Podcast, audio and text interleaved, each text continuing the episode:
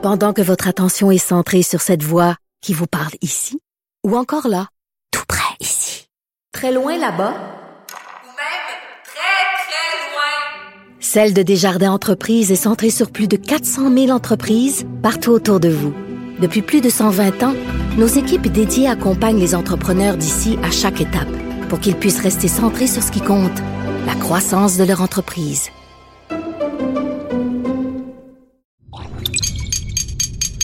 Cube Radio.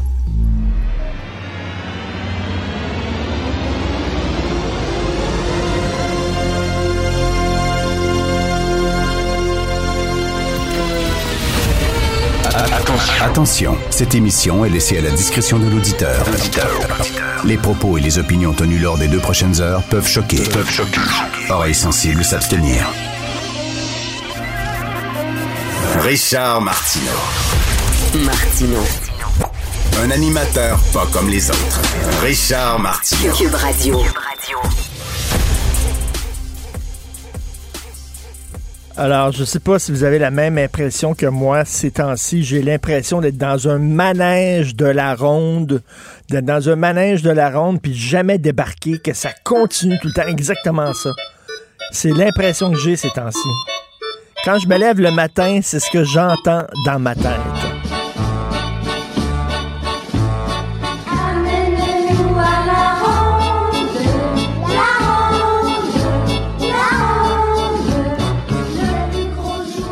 On est attaché dans un manège, puis on peut pas sortir. On monte, puis on descend, puis c'est tout le temps la même maudite affaire. Alors voici à quoi ressemblent mes journées, et j'imagine que vos journées, ça ressemble à ça. Tu te réveilles, t'allumes la télévision. Le nombre de cas, le nombre d'hospitalisations, le nombre de décès. Après ça, il y a un macrobiologiste qui arrive, puis il dit, ça va super bien, la vaccination, ça va mieux que ça allait. Euh, en mois de septembre, tout le monde va être vacciné. Après ça, il y a un épidémiologiste qui arrive, il dit, attention, Attention, faut pas trop se relâcher pendant la semaine de relâche. Faut faire attention. Faut pas avoir une troisième vague. Après ça, il y a quelqu'un qui chiale. Aujourd'hui, c'est les gens des églises. Bon, on veut, nous autres, avoir davantage de monde dans les églises. Hier, c'est les gens du cinéma, les propriétaires de, cinéma. Demain, ça va être les propriétaires de salles de spectacle ou de gym. Après ça, l'école de mon fils, est-ce qu'elle est ouverte ou est fermée? On va regarder ça. Là, tu travailles. Après ça, tu soupes. Là, tu regardes une série le soir. Là, tu parles à ta blonde en disant, qu'est-ce qu'on fait cet été, là? Est-ce qu'on loue un chalet en Gaspésie? Est-ce qu'on loue un VR puis on va se promener? Ouais, mais ça se peut qu'en juillet, on soit vacciné. Si on est vacciné en juillet, on va peut-être pouvoir prendre l'avion puis s'en aller quelque part. Ouais, mais je suis pas sûr qu'on va pouvoir aller en Europe parce que peut-être que le Canada, ils veulent rien savoir des gens qui viennent du Canada. Bon, on ira en Colombie-Britannique alors. OK, donc on va vers A. Bon, là, tu te couches. Prends un petit verre de vin, tu te couches. Tu te réveilles le matin, nombre de cas, nombre d'hospitalisations, nombre de décès. Il y a un macrobiologiste qui arrive et il dit ça va super bien pour les vaccins. Après ça, il y a un épidémiologiste qui va dire attention, à la relâche, faut quand même pas avoir un troisième vague. Puis tout le temps. Oui,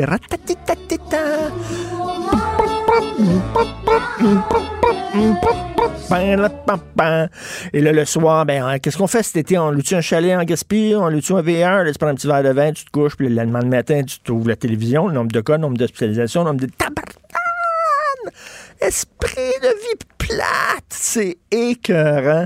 C'est le long jour de la marmotte. C'est la même journée. C'est comme un rêve, là. On refait tout le temps la même Christie de journée et on s'enfonce. Bon.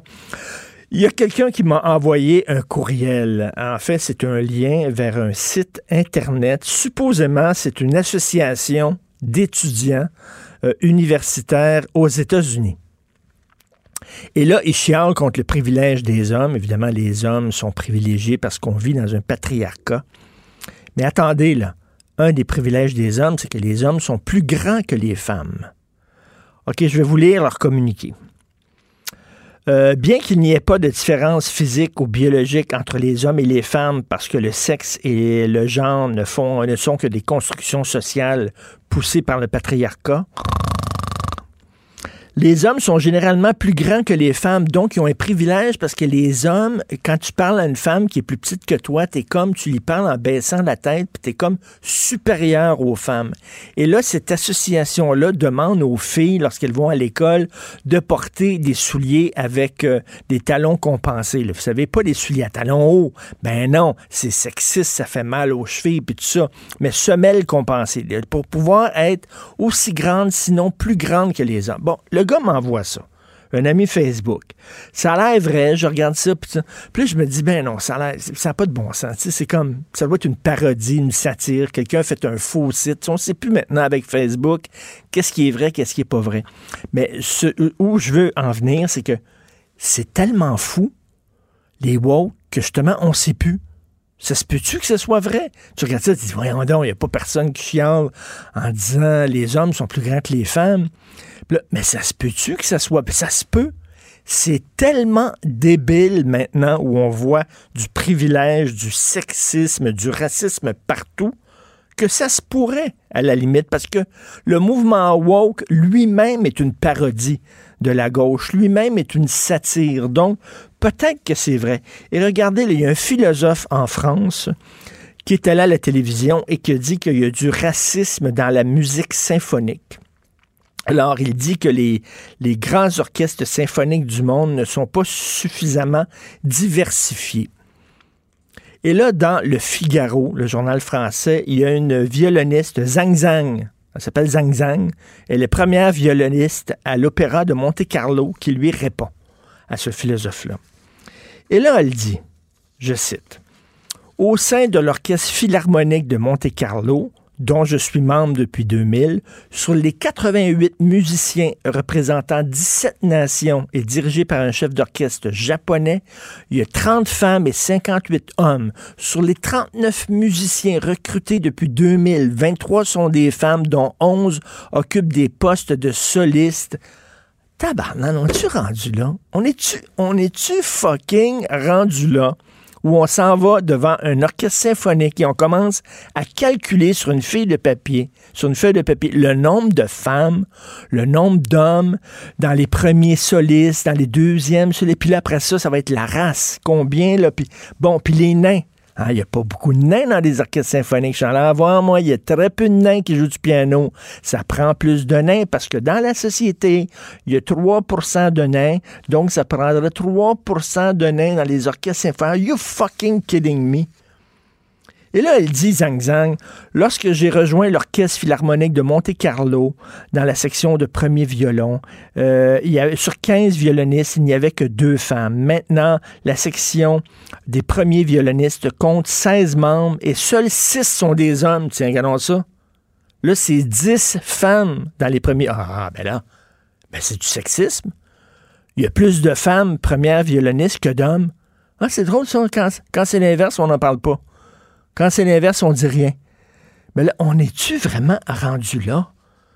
On peut-tu rien que s'asseoir puis écouter la Christine musique puis dire ajoutes-tu bien ou ajoutes-tu pas bien? Là, on est, mais c'est délirant, là. Et elle, elle dit, écoutez, la musique classique, pour être premier violoniste euh, dans un orchestre symphonique, il faut, c'est 15 ans, c'est 20 ans de travail. Il faut que tu t'écoutes de la musique classique depuis ta tendre enfance. Ben, elle dit, ben, peut-être que dans certaines communautés culturelles, on écoute moins de musique classique. Ça se peut-tu? Elle, elle dit, là, la musique classique, c'est une création. La musique classique est appréciée partout. C'est une forme artistique originaire d'Europe. Ça se peut-tu que. Et elle, elle, elle a cette phrase-là, écoutez ça. Dans d'autres régions du monde, il existe des orchestres symphoniques composés uniquement d'artistes asiatiques, africains, sud-américains et arabes. Est-ce qu'on les critique pour leur manque de diversité? Tiens, tiens, il y a des orchestres symphoniques dans le monde arabe. Et savez-vous quoi? C'est rien que des arabes dans l'orchestre. Y a-tu quelqu'un qui dit manque de diversité? Non. Eux autres, c'est correct. Eux autres peuvent être entre eux autres. L'orchestre euh, symphonique du Japon, je suis convaincu que c'est rien que des Japonais. Je suis convaincu. Est-ce qu'on dit? Est-ce que vous entendez? Hein? Est-ce que vous entendez les gens dire ça n'a pas de bon sens, il y a un manque de diversité dans les orchestres symphoniques japonais? Non. Ben non. Parce que les autres sont corrects, là. C'est rien que dans les, dans les orchestres blancs en Occident que les autres doivent faire preuve de diversité. Mais en Arabie Saoudite, il n'y a pas besoin de faire preuve de diversité. Tabois que ça me casse les couilles. Et je veux saluer euh, euh, euh, deux femmes. Écoutez ça, il y a deux joueuses de beach volley qui boycottent un tournoi au Qatar en raison de l'interdiction du bikini. OK, tu fais du beach volley au Qatar, fait chaud en calvaire, fait chaud. Et le beach volley, le volleyball de plage, ben, c'est souvent joué, les joueuses sont en bikini. Et là, au Qatar, ils ont dit non, nous autres, on veut pas que les femmes soient en bikini parce que c'est bien épouvantable. Il va y avoir des viols. Il va y avoir des viols partout sur le terrain. Les hommes vont sortir des estrades, vont violer les filles. Parce que bon. Fait que là, les autres, ils ont dit J'irai pas à votre maudit tournoi parce que moi, là, je refuse de porter une burqa ou un burkini quand je joue au volleyball de plage. Donc, je salue euh, ces deux, deux joueuses allemandes, Carla Borger et Julia Soud. Bravo, des filles qui ont des couilles et qui se tiennent. Oh, des couilles. Oh, mon Dieu, je suis sexiste. C'est qui se tiennent debout. Vous écoutez Marty. Pendant que votre attention est centrée sur vos urgences du matin, vos réunions d'affaires du midi, votre retour à la maison ou votre emploi du soir, celle de Desjardins Entreprises est centrée sur plus de 400 000 entreprises à toute heure du jour. Grâce à notre connaissance des secteurs d'activité et à notre accompagnement spécialisé, nous aidons les entrepreneurs à relever chaque défi pour qu'ils puissent rester centrés sur ce qui compte, le développement de leur entreprise.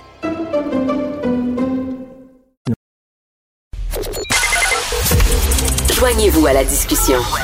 Appelez ou textez le 187 Cube Radio 1877 827 2346. Le, le commentaire de Félix Séguin, un journaliste d'enquête pas comme les autres. Alors, Félix, la SQ qui fait du camping? oui, quand même, hein? Puis chez Desjardins, en plus. Alors, euh, je, je, je trouvais que l'expression euh, les euh, joyeux campeurs hein, de ce calque de l'anglais, le happy camper, était de mise pour parler des enquêteurs de la Sûreté du Québec qui, euh, écrit-on avec Hugo Jonca et, euh, et moi-même, votre humble serviteur, Richard, aujourd'hui dans le Journal de Montréal, euh, qui ont mené une perquisition dans les locaux de Desjardins. Pourquoi? Parce que c'est la euh, c'est la fameuse affaire du vol de données Ben personnelles des clients du mouvement. Alors, euh, ils sont débarqués là euh, au moins euh, quatre jours. Ils y ont passé trois nuits complètes au siège social de Desjardins. Alors, ils étaient accompagnés de la Sûreté du Québec, de la police de Montréal. Euh, et tu vois, je, je- je suis persuadé que tout le monde se dit, mais pourquoi coucher là? Est-ce que c'est parce qu'il y a trop d'ouvrages? Est-ce que c'est parce que c'est trop long? Mais non, mon cher, c'est parce que les policiers, entre autres ceux de la Sûreté du Québec, affirment nos sources, étaient très craintifs euh, que les avocats de Desjardins puissent leur mettre des bâtons dans les roues. Ben, voyons. Essayez de faire, oui, Richard. Depuis le début, depuis le début de cette affaire-là, ça fait plus de deux ans et demi quand même, le vol de données chez Desjardins et l'enquête policière qui s'en est suivie a été euh, a été plombé par l'attitude de euh, de cette caisse, cette fameuse caisse populaire, nous disent nos sources. D'ailleurs, euh, dans le cas de, de la perquisition qui a eu lieu chez Desjardins, euh, ce qu'on nous a dit assez clairement, c'est que les avocats de Desjardins, d'abord, ont mis des bâtons dans les roues des policiers. Pour préserver la sécurité et l'intégrité de cette enquête-là, la SQ s'est dite, ben, nous allons y coucher. On va C'est coucher. incroyable. Écoute, si Desjardins avait euh, mis autant d'énergie à protéger ses membres qu'ils en mettent à se protéger eux-mêmes, on serait pas dans cette situation-là. C'est quand même incroyable. Ben moi, je, je d'abord, je trouve que la scène est un peu surréaliste parce que bon, ce sont tous les membres euh, des caisses euh, des jardins au Québec qui ont vu euh, tous les épargnants là, qui ont vu leurs données compromises. À partir de ce moment-là, euh, moi, je me suis toujours dit, puis tu, tu te rappelles à JE, on a fait une grosse émission d'une demi-heure là-dessus il y a justement là, un an euh, et quelques là, et on s'attendait à une grande transparence de Desjardins dans la question du vol de leurs données, et ça n'a jamais été le cas. On n'a jamais eu un plaidoyer de transparence quand on a fait nos demandes d'entrevue en disant on aimerait mieux comprendre et etc. Bon, la, la position de Desjardins pour ça, dans, une position qu'elle nous ne partage pas, mais on la connaît, c'est que Desjardins craint les litiges civils, euh, entre autres, avec plusieurs Ah de oui. Et d'autres associations de consommateurs, des gouvernements et etc.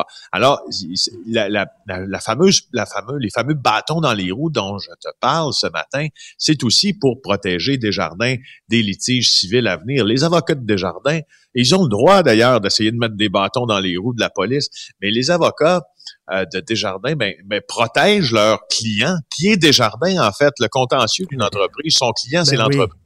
Bon. Mais, mais, mais écoute, euh, on est loin de l'époque où on faisait une confiance aveugle à Desjardins. Hein. Tu te souviens, les Québécois et Desjardins, il me semble qu'on était très, très proches de cette institution-là.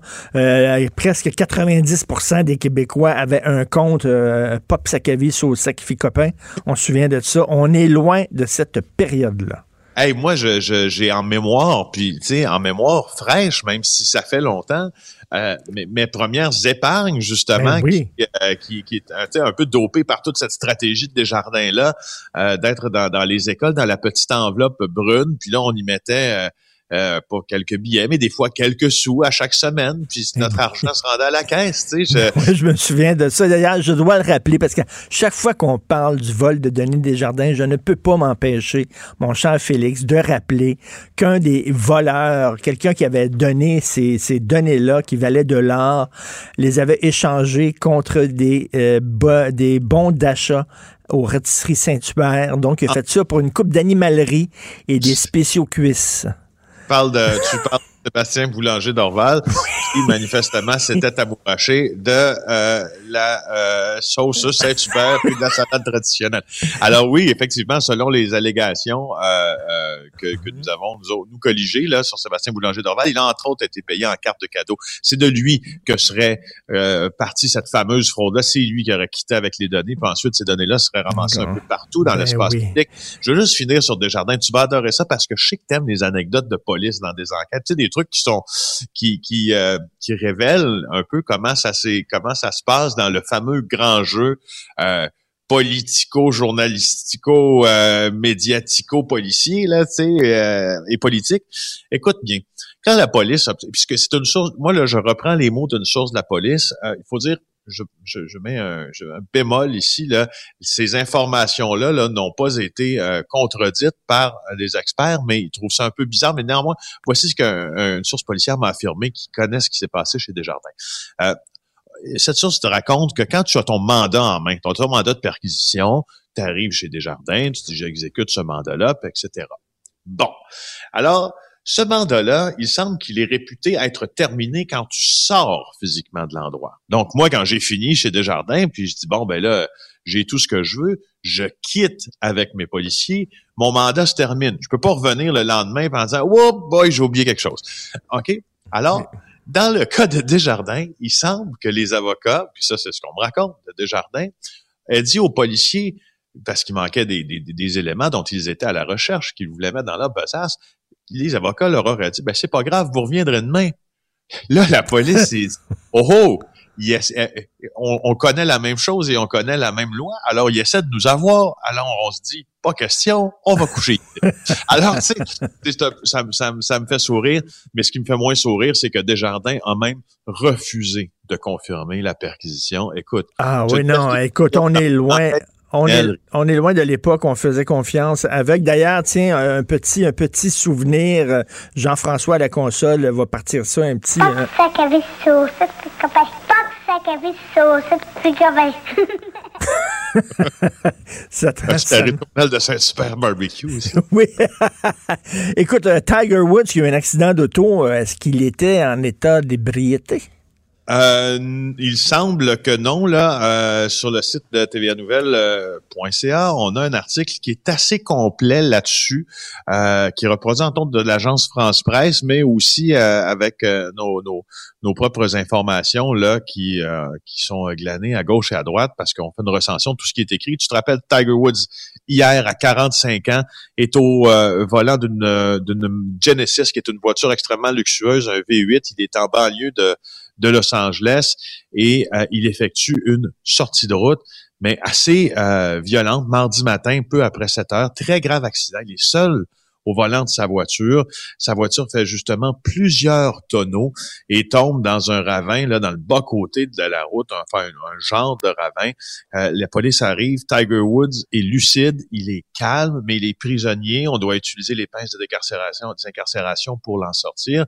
Euh, mais c'est ça, là, je voulais vraiment euh, te dire avec plus de précision qu'est-ce qui s'est passé sur la scène, en tout cas de ce qui est rapporté, entre autres par le Los Angeles Times. C'est un, bon article ce matin, un très long article d'ailleurs euh, du journaliste Haley Smith dans le Los Angeles Times. Il rapporte les propos du policier là qui est arrivé sur place, qui nous dit qu'il n'y avait aucune raison de penser que euh, Monsieur Tiger Woods était le golfeur était sous influence de quelque euh, substance illicite que ce soit, mais mais il faut bien dire qu'il y a 24 heures, c'est drôle, je lisais ça hier, c'était encore dans les nouvelles les plus consultées, Tiger Woods euh, euh, en était à quoi sa cinquième opération au dos et il avait déclaré aux journalistes qu'il questionnait sur sa présence euh, au futur tournoi, avait dit je ne suis pas sûr parce que là il venait d'avoir, ce gars-là avait mal au dos de manière permanente. Ben oui, ben oui.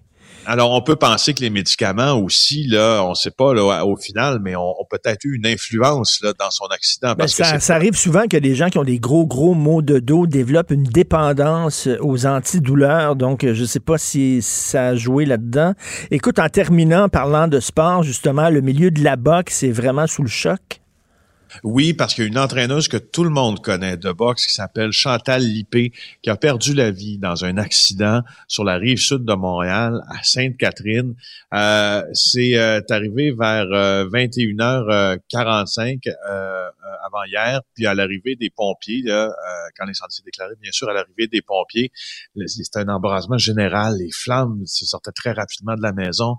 Et le conjoint de Madame Lippé, qui s'appelle André Blais, lui aussi, c'est un gars que tout le monde connaît dans le milieu de la boxe.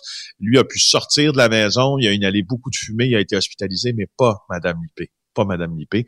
Alors, euh, hmm. ça, hein, là, les, les, euh, les commentaires sont très, très élogieux à son endroit. Euh, elle qui a péri dans un, un incendie qui semble, selon toute vraisemblance, être euh, un incendie d'origine accidentelle, mon cher. Écoute, on a une minute, une peine clémente pour un homme qui a enlevé une femme sur la rive sud. Oui, je vais te parler, puis je t'en reparlerai demain parce que ça vaut la peine de raconter quel, ben, à quel point cet homme-là peut être une véritable brute. Mais je veux juste te dire que euh, un homme qui s'appelle Ghislain Laplante a écopé d'une peine assez clémente pour avoir harcelé des femmes, mais les avoir enlevées, les avoir suivies pendant qu'elles faisaient du jogging, avoir développé hmm. des fixations sur certaines d'entre elles et s'être livré euh, à un plan extrêmement violent là, en possession euh, de menottes, d'objets sexuels, de, euh, de, de, de, tenues euh, de, de, de, de camouflage, et, pour faire peur aux femmes. Et sa peine, c'est quoi? C'est cinq ans. Cinq ans? Ouais. C'est tout?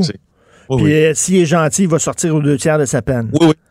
Il va sortir vite, tu sais. Il va sortir après, après, trois ans à peu près. C'est incroyable pour, pour vraiment brutaliser des femmes comme ça, les harceler, les intimider. Mm ça pose encore la question des maudites sentences bonbons. Merci beaucoup, Félix Séguin. On se reparle demain. Donc, Félix Séguin du bureau d'enquête du Journal de Montréal et du Journal de Québec. Pour une écoute en tout temps, ce commentaire de Félix Séguin est maintenant disponible dans la section balado de l'application et du site cube.radio. Tout comme sa série balado Narcos PQ, qui dresse un portrait de l'industrie criminelle à travers des entrevues avec de vrais narcotrafiquants. Cube Radio. Cube Radio. Cube Radio. Cube Radio. En direct à LCN. Salut Richard. Salut Jean-François.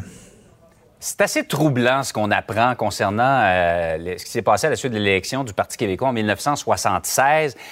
On, on, on s'aperçoit finalement que Pierre-Éliott Trudeau était prêt à aller très, très loin pour nuire au PQ, quitte à nuire à l'économie du ben, Québec. Ben oui, très, très loin. Alors, il aurait demandé, c'est un scoop euh, de la CBC, il aurait demandé à, mm. Paul Desmarais-Père, le grand patron de Power Corporation, de tout faire en, sorte que, de, que, y a des, que l'économie, finalement, du Québec se porte très mal, c'est-à-dire de prendre des emplois, de les, de les envoyer en Ontario euh, afin d'augmenter le taux de chômage et ainsi discréditer le gouvernement péquiste qui venait tout juste d'être élu. On ne sait pas, il faut le dire, on ne sait pas si euh, Paul Desmarais père a vraiment accepté la demande de, Pierre Elliott Trudeau, mais encore, euh, c'est la réalité. Il aurait demandé ça.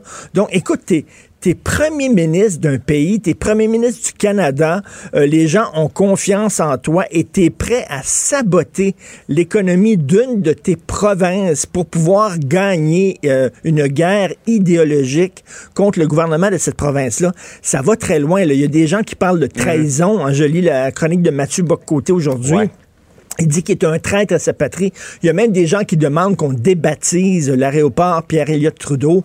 Moi, je suis pas un fan là, de déboulonner les statues, de débaptiser les institutions. Écoute, il y a une rue Napoléon à Montréal. Est-ce qu'il va falloir débaptiser la rue parce que Napoléon était Ouais. pour l'esclavage et tout ça? là? à un moment donné, on va se calmer. Mais reste que quand même, il, allait très, très loin. Et parlant de Paul Desmarais Père, c'est pas un secret pour personne que il y a beaucoup de gens qui se, qui se disaient que la presse euh, perdait beaucoup d'argent depuis plusieurs années et Power Corporation gardait la presse en vie. Pourquoi? Même s'il perdait de l'argent, parce que c'était un organe de propagande fédéraliste pour Power Corporation. On le sait. Et là, la question que je me pose, une question que je me pose, la presse n'appartient plus à Power Corporation. On le sait maintenant, c'est un organisme sans but lucratif, mais il continue à avoir une ligne éditoriale fédéraliste. Et je me pose la question parce que Stéphanie Gramont, qui a été euh, nommée éditorialiste en chef de la presse, lors de son premier papier, elle a dit, lorsque tu es éditorialiste en chef de la presse, tu dois être fédéraliste. Et je me demande, mais pourquoi? Parce qu'ils appartiennent plus maintenant à Power Corporation. Ils sont libres. Ils pourraient ne pas avoir de ligne éditoriale, absolument pas. Pourquoi ils continuent? Est-ce que ça faisait partie des conditions? Est-ce qu'il y a encore un certain attachement entre la presse et? Je, je pose la question, c'est très particulier, mais on voit là, que les fédéralistes étaient prêts à aller très, très, très loin pour discréditer euh, le, le PQ, le gouvernement péquiste. Donc, Ouais. c'est une bombe, là, cette nouvelle-là.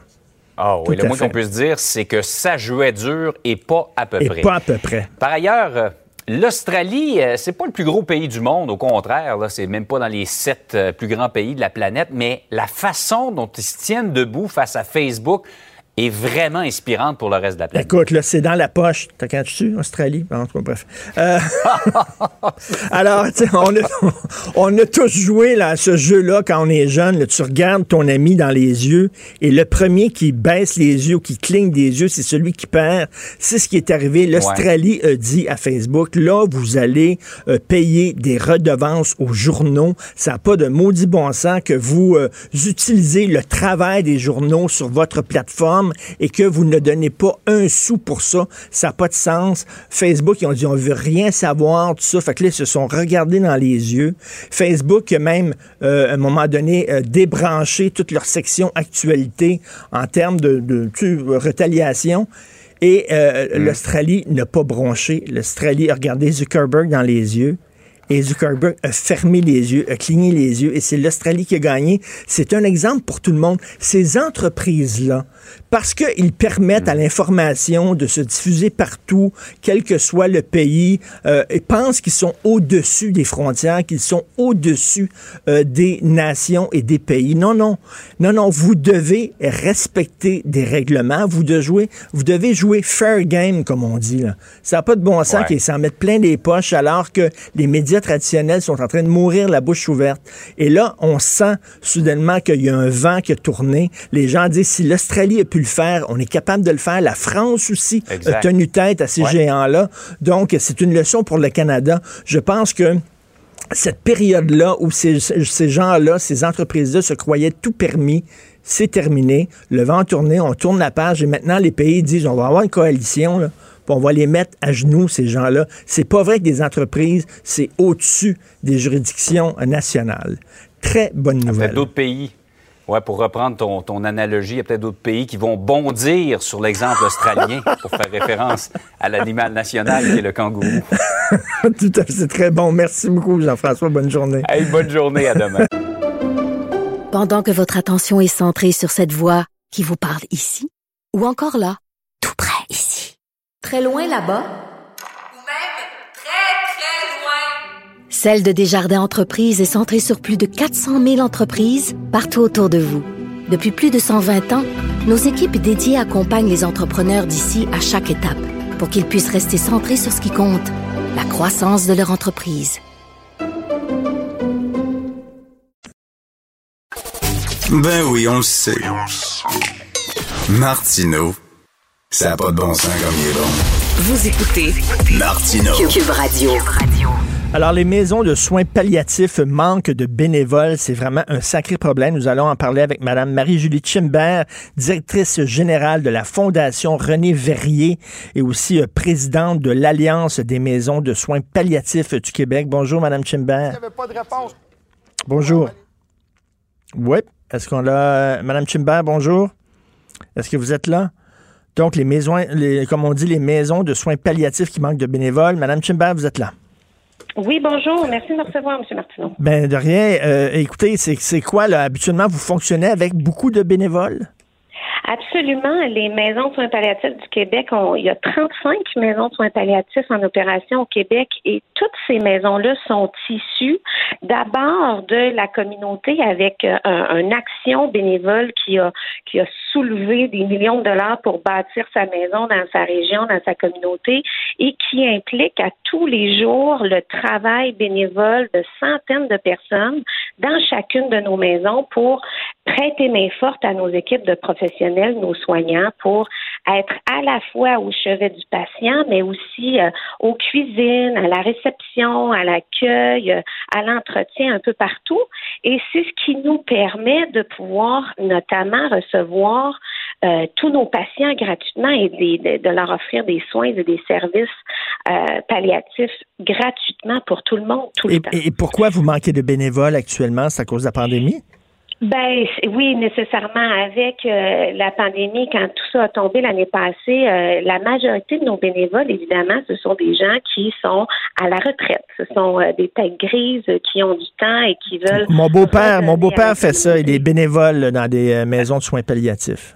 Et voilà. Donc, euh, votre beau-père est certainement un homme à la retraite. Oui. Et donc, euh, il a décidé de donner son temps dans une cause euh, qui, qui, lui était chère. Et donc, avec l'arrivée de la pandémie, les gens un peu plus âgés se sont fait dire, ben évidemment, pour votre propre protection, restez mm. chez vous, bon, restez confinés. Alors, la majorité de nos bénévoles, pour leur propre protection, puis on les comprend, ont décidé de se retirer en attendant de recevoir eux-mêmes le vaccin et de pouvoir réintégrer euh, leur position euh, dans la maison de soins palliatifs. Or, le manque de bénévoles, c'est une chose. Le manque de main-d'œuvre s'étale aussi à nos soignants. Parce que, comme dans tout le, restant du réseau de la santé, on manque d'infirmières, on manque d'infirmières auxiliaires, on manque de préposés aux bénéficiaires. Alors, ça a une pression immense. Encore la semaine dernière, on était en grande réunion avec euh, les, membres de l'Alliance des maisons de soins palliatifs du Québec. Je vous dirais que 70% de nos membres sont actuellement en découverture par manque de personnel oh. euh, clinique. Alors, on euh, mais vous les remplacez par qui, euh, donc? On fait, on fait, on les remplace comme on peut par euh, des gens des autres quarts de travail qui font un peu plus de temps. Euh, nos listes de rappel, certaines d'entre nous font affaire avec des agences de placement. C'est excessivement compliqué. Et euh, ben, Madame Chimba, j'imagine ça prend un talent spécial, une formation spéciale pour être dans les soins palliatifs. C'est pas n'importe qui là. C'est pas une infirmière, même si elle est très bonne, ou un infirmier, même s'il est très bon. Ben là, on va, on va t'improviser euh, euh, non, en effet. C'est une vocation, en ben Oui. Alors, euh, c'est pour ça qu'on peut pas non plus intégrer n'importe qui, comme vous dites, dans nos listes de rappel, mais on prend le temps, évidemment, de former notre monde, de, de, de faire des programmes de mentorat avec les infirmières qui sont sur place, les préposés qui sont sur place, et on réussit quand même à s'en sortir. Aucune maison de soins palliatifs n'a fermé définitivement ses portes à cause de la pandémie. Quelques-unes ont dû fermer momentanément parce qu'il y a eu euh, euh, quelques cas de, de, de virus, soit dans leurs patients ou leur équipe, mais elles ont toutes réouvert, réouvert par la suite. Donc, c'est, on, on est quand même là, puis on tient à bout de bras nos actions communautaires. On est tous des organismes à but hmm. non lucratif. On, on, a tous été obligés, évidemment, comme tout le monde, de se réinventer dans notre financement autonome.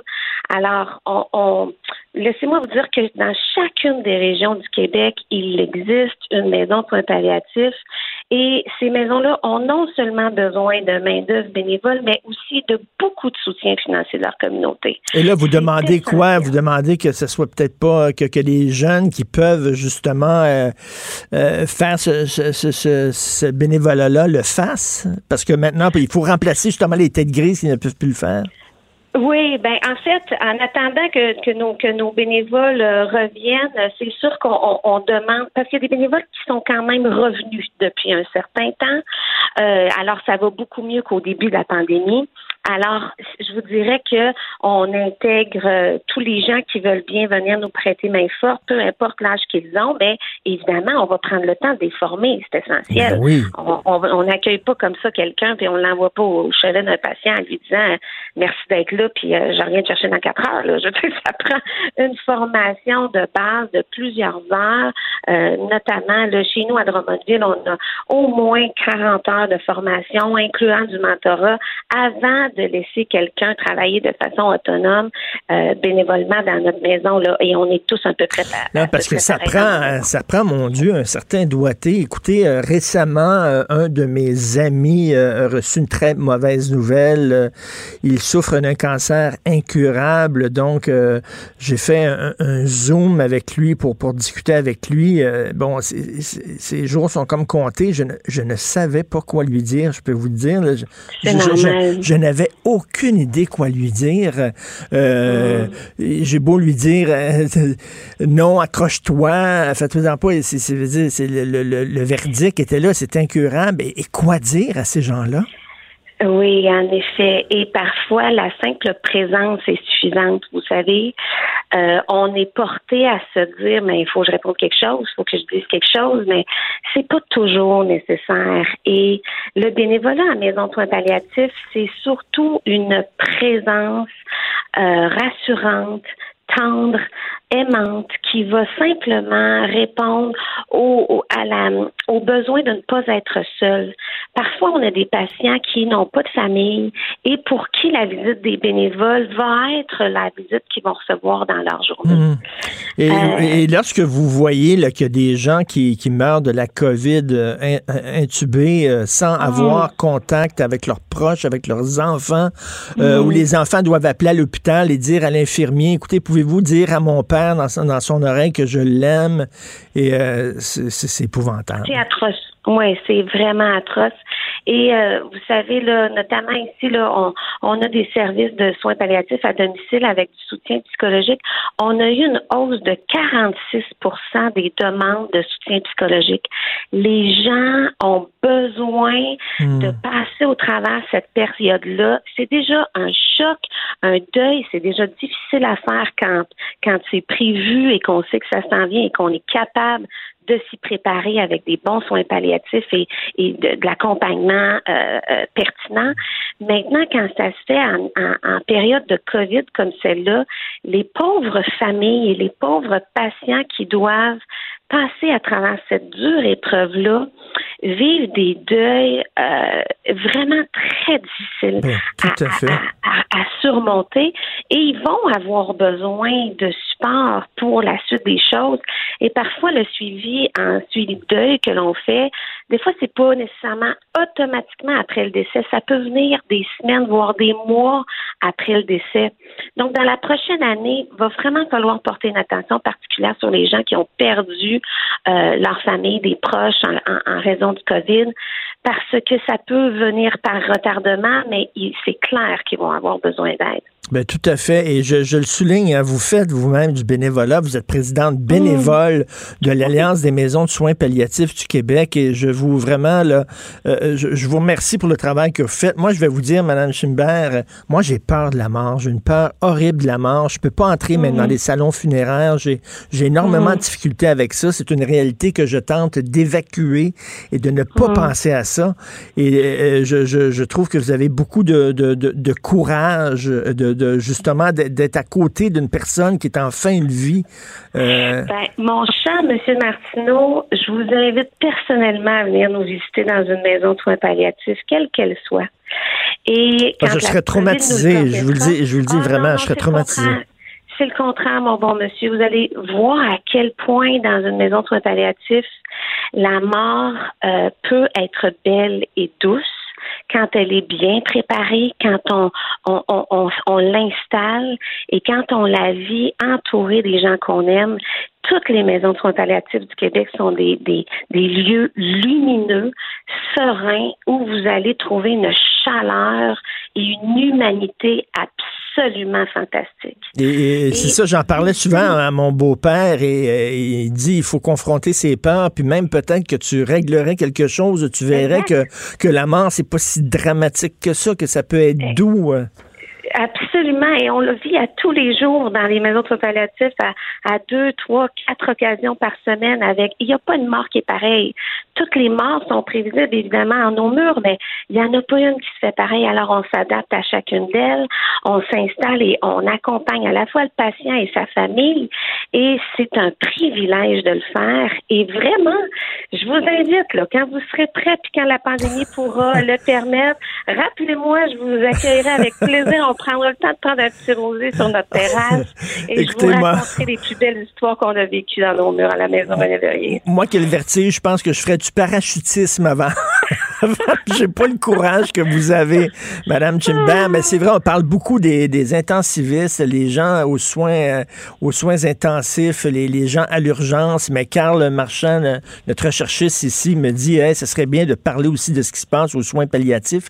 Et je ne connaissais pas votre situation, qu'il y a un manque de bénévoles flagrant. Mm. Et c'est vrai que c'est mm. très important. Ces gens-là ont besoin de, de, soutien, comme vous dites, de tendresse, de chaleur humaine euh, avant de partir. Ben, je, je vous lève mon chapeau. Je n'ai pas ce courage-là de faire ça, mais qui sait peut-être un jour. Ben, c'est à défaut d'avoir le courage de nous de venir faire du bénévolat, vous pouvez quand même faire des dons. Oui, ah ben, ça c'est bien. a son site web et euh, en terminant, je vous dis que le site web de l'Alliance, c'est le alliancemspq.com. Il détaille euh, les 34 membres euh, maisons soins palliatifs du Québec. Vous avez accès à chacun de leur site Internet. Vous pouvez faire un don directement en ligne.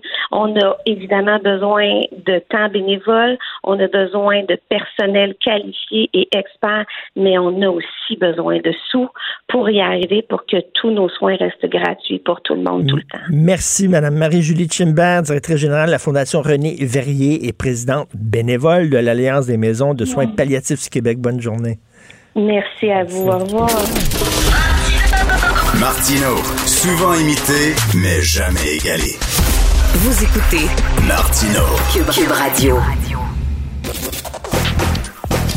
Gilles Proulx. Le où, quand, comment, qui, pourquoi ne s'applique pas sa ricanade? Parle, parle, parle, genre, genre, genre. Gilles Proulx. C'est ça qu'il manque tellement en matière de journalisme et d'information. Voici le commentaire de Gilles Proulx. Gilles, on savait que Trudeau père était un petit vlimeux, un Machiavel, mais là, c'est quand même incroyable. Il était prêt à plomber l'économie d'une des provinces de son pays pour avoir raison. Ça se, dit, ça se disait un grand démocrate. Oui, c'est une nouvelle dégoûtante pour ces sorciers qu'ont été Pierre Elliott Trudeau et Paul Desmarais.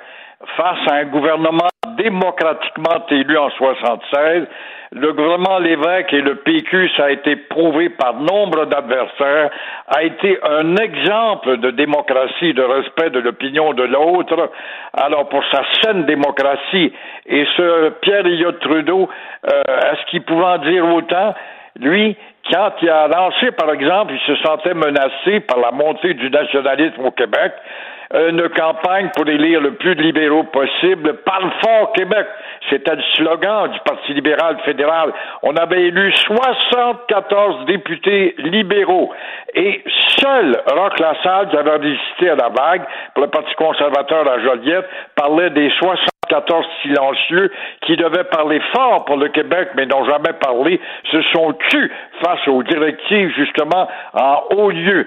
Paul Desmarais, un autre obsédé qui a des accointances avec tout ce qu'il y a de fauteur, n'a jamais été un créateur d'emplois. J'ai eu un débat hier à la télé. On me dit, oui, oui, mais il a créé des emplois. C'est vrai qu'avant 40 23 000 emplois au Québec. Mais c'était un acheteur d'actions. Il a acheté Mm. nombre de compagnies. Ça n'a pas été un créateur de grands chantiers d'emploi. Là.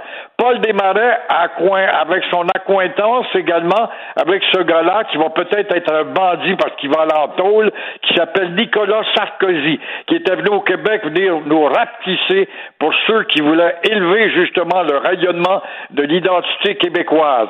Le même Parti libéral qui a décidé, au nom de sa démocratie, que 50 plus 1, ça ne compte plus. Il faudra dans un référendum qu'il y ait 66% de majorité. Alors, Et rappelez-vous, Gilles- disent, oui, oui, mais il s'agit quand même d'un texte euh, en provenance de l'extérieur. Ben oui, d'un diplomate, à ce que je sache. Et euh, le texte, on le voit très bien dans le journal de Montréal ce matin, c'est une nouvelle dégueulasse, mais qui n'aura pas d'effet encore une fois. Et rappelez-vous, en 95, euh, le fédéral a ouvert les vannes de l'immigration. Ils ont commencé à accorder des statuts de citoyens euh, canadiens à plein de gens au Québec pour pouvoir justement noyer le vote du oui. On se rappelle de ça. c'est pas la première euh, crosse qu'ils font. Là. Ouais, sauf que là, ils vont dire, oui, mais c'était pas euh, Trudeau, bah, enfin, c'était, un peu pareil, la même mentalité, la même philosophie. Mais euh, oui, on l'a prouvé, puis la- l'enquête Gomery par la suite, c'est combien on a prouvé justement les coups bas de ce parti qui se dit hautement démocrate et qui se fait élire avec le mensonge, la séduction, l'endormitoire. On va le voir bientôt avec Justin et la valorisation du français. Je vous pose la question, est-ce qu'on devrait débaptiser l'aéroport Pierre-Éliott Trudeau? Ben, c'est bien difficile, c'est un instrument fédéral, alors faudrait donc, faut pas oublier qu'on avait suggéré le nom de Maurice Richard à une époque, comme pour le pont Champlain. En passant, Maurice Richard a toujours un lien. Je sais qu'on doit lui donner un gros quai, là, dans le port de Montréal pour l'accueil, qui va s'appeler le port euh, Maurice Richard. Mais, euh, effectivement, ça serait, ça mériterait d'être révisé, de faire un débat avec euh, des gens qui, euh, qui soient fédéralistes ou pas, qui ont été plus respectueux des juridictions québécoises. Euh, Gilles, on avait au Québec avant tatoué sur le cœur le nom de deux entreprises, Bombardier et Desjardins. Euh, C'était important, c'était nous autres, on se reconnaissait dans ces entreprises-là. On a vu ce qui est arrivé avec Bombardier. Euh, les actions ont chuté, les boss de Bombardier sont partis avec le pactole plein les poches. Puis là, c'est Desjardins euh, qui tentent de mettre le bâton les roues de la SQ. Euh, c'est beau.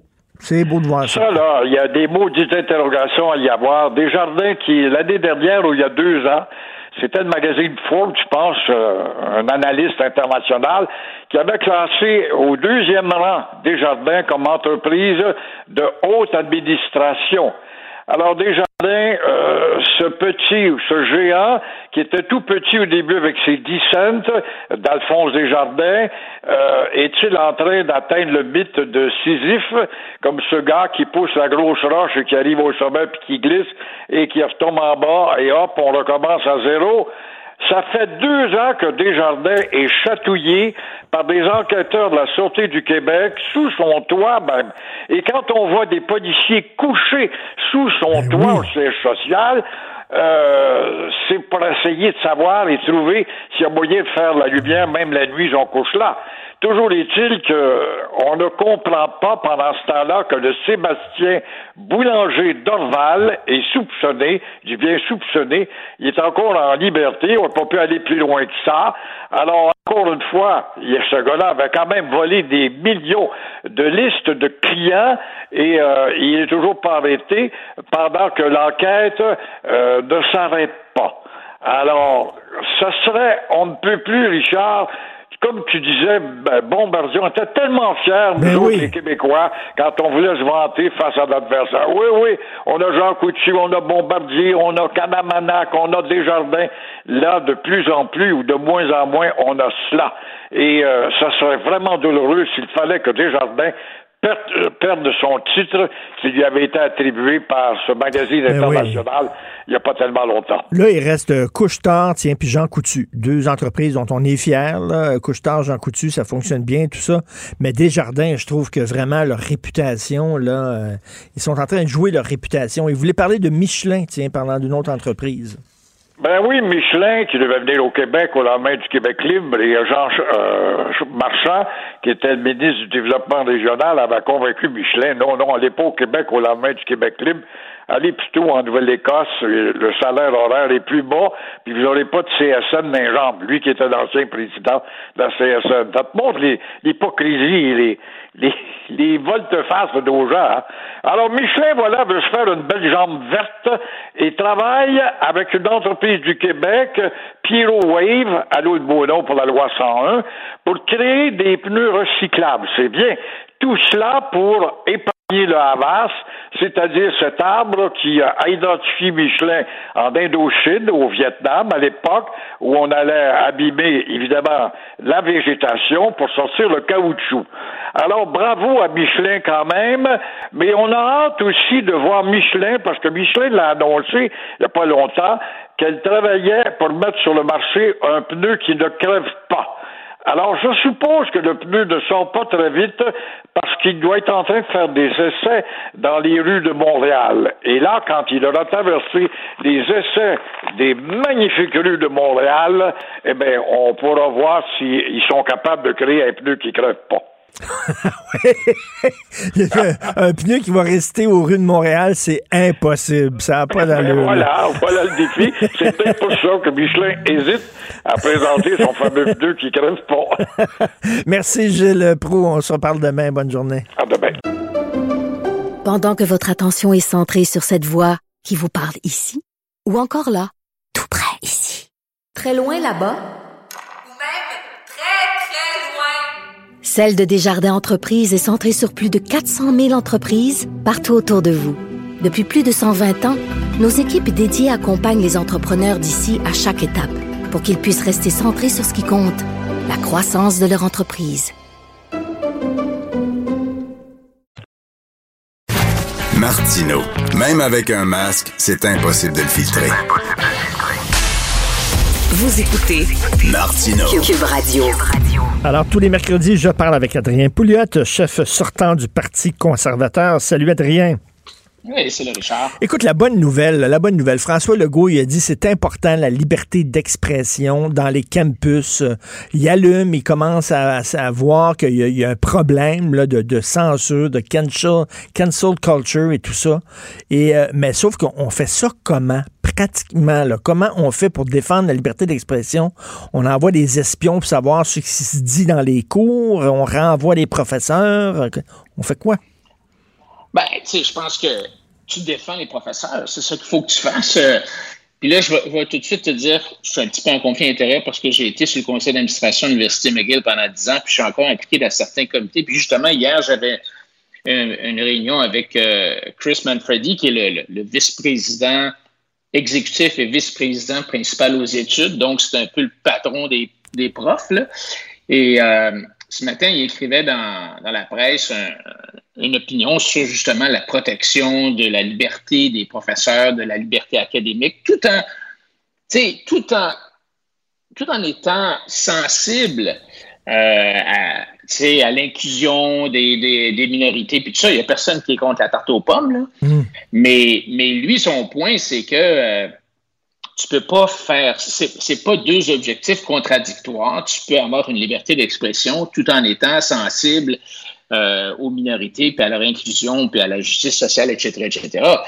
Et, et je trouve que c'était. Euh, je dois t'avouer que Bon, tu sais, étant donné que je suis dans un parti euh, qui n'est pas la CAQ, j'ai tendance souvent à critiquer le gouvernement. Mais là, je, dois t'avouer que le, papier, de, le, post de François Legault euh, sur Facebook il y a une couple de semaines était vraiment sur le piton. Là, je veux dire, il a dit clairement que euh, c'était inquiétant de voir cette espèce de, de, de mouvement d'empêcher les gens d'utiliser des mots qui sont peut-être choquants, mais tu sais, quand tu regardes le mot nègre, de la façon qu'il est utilisé, comme disait Daniel Ferrière, on le sait quand c'est utilisé de façon euh, négative, puis quand ça ne l'est pas.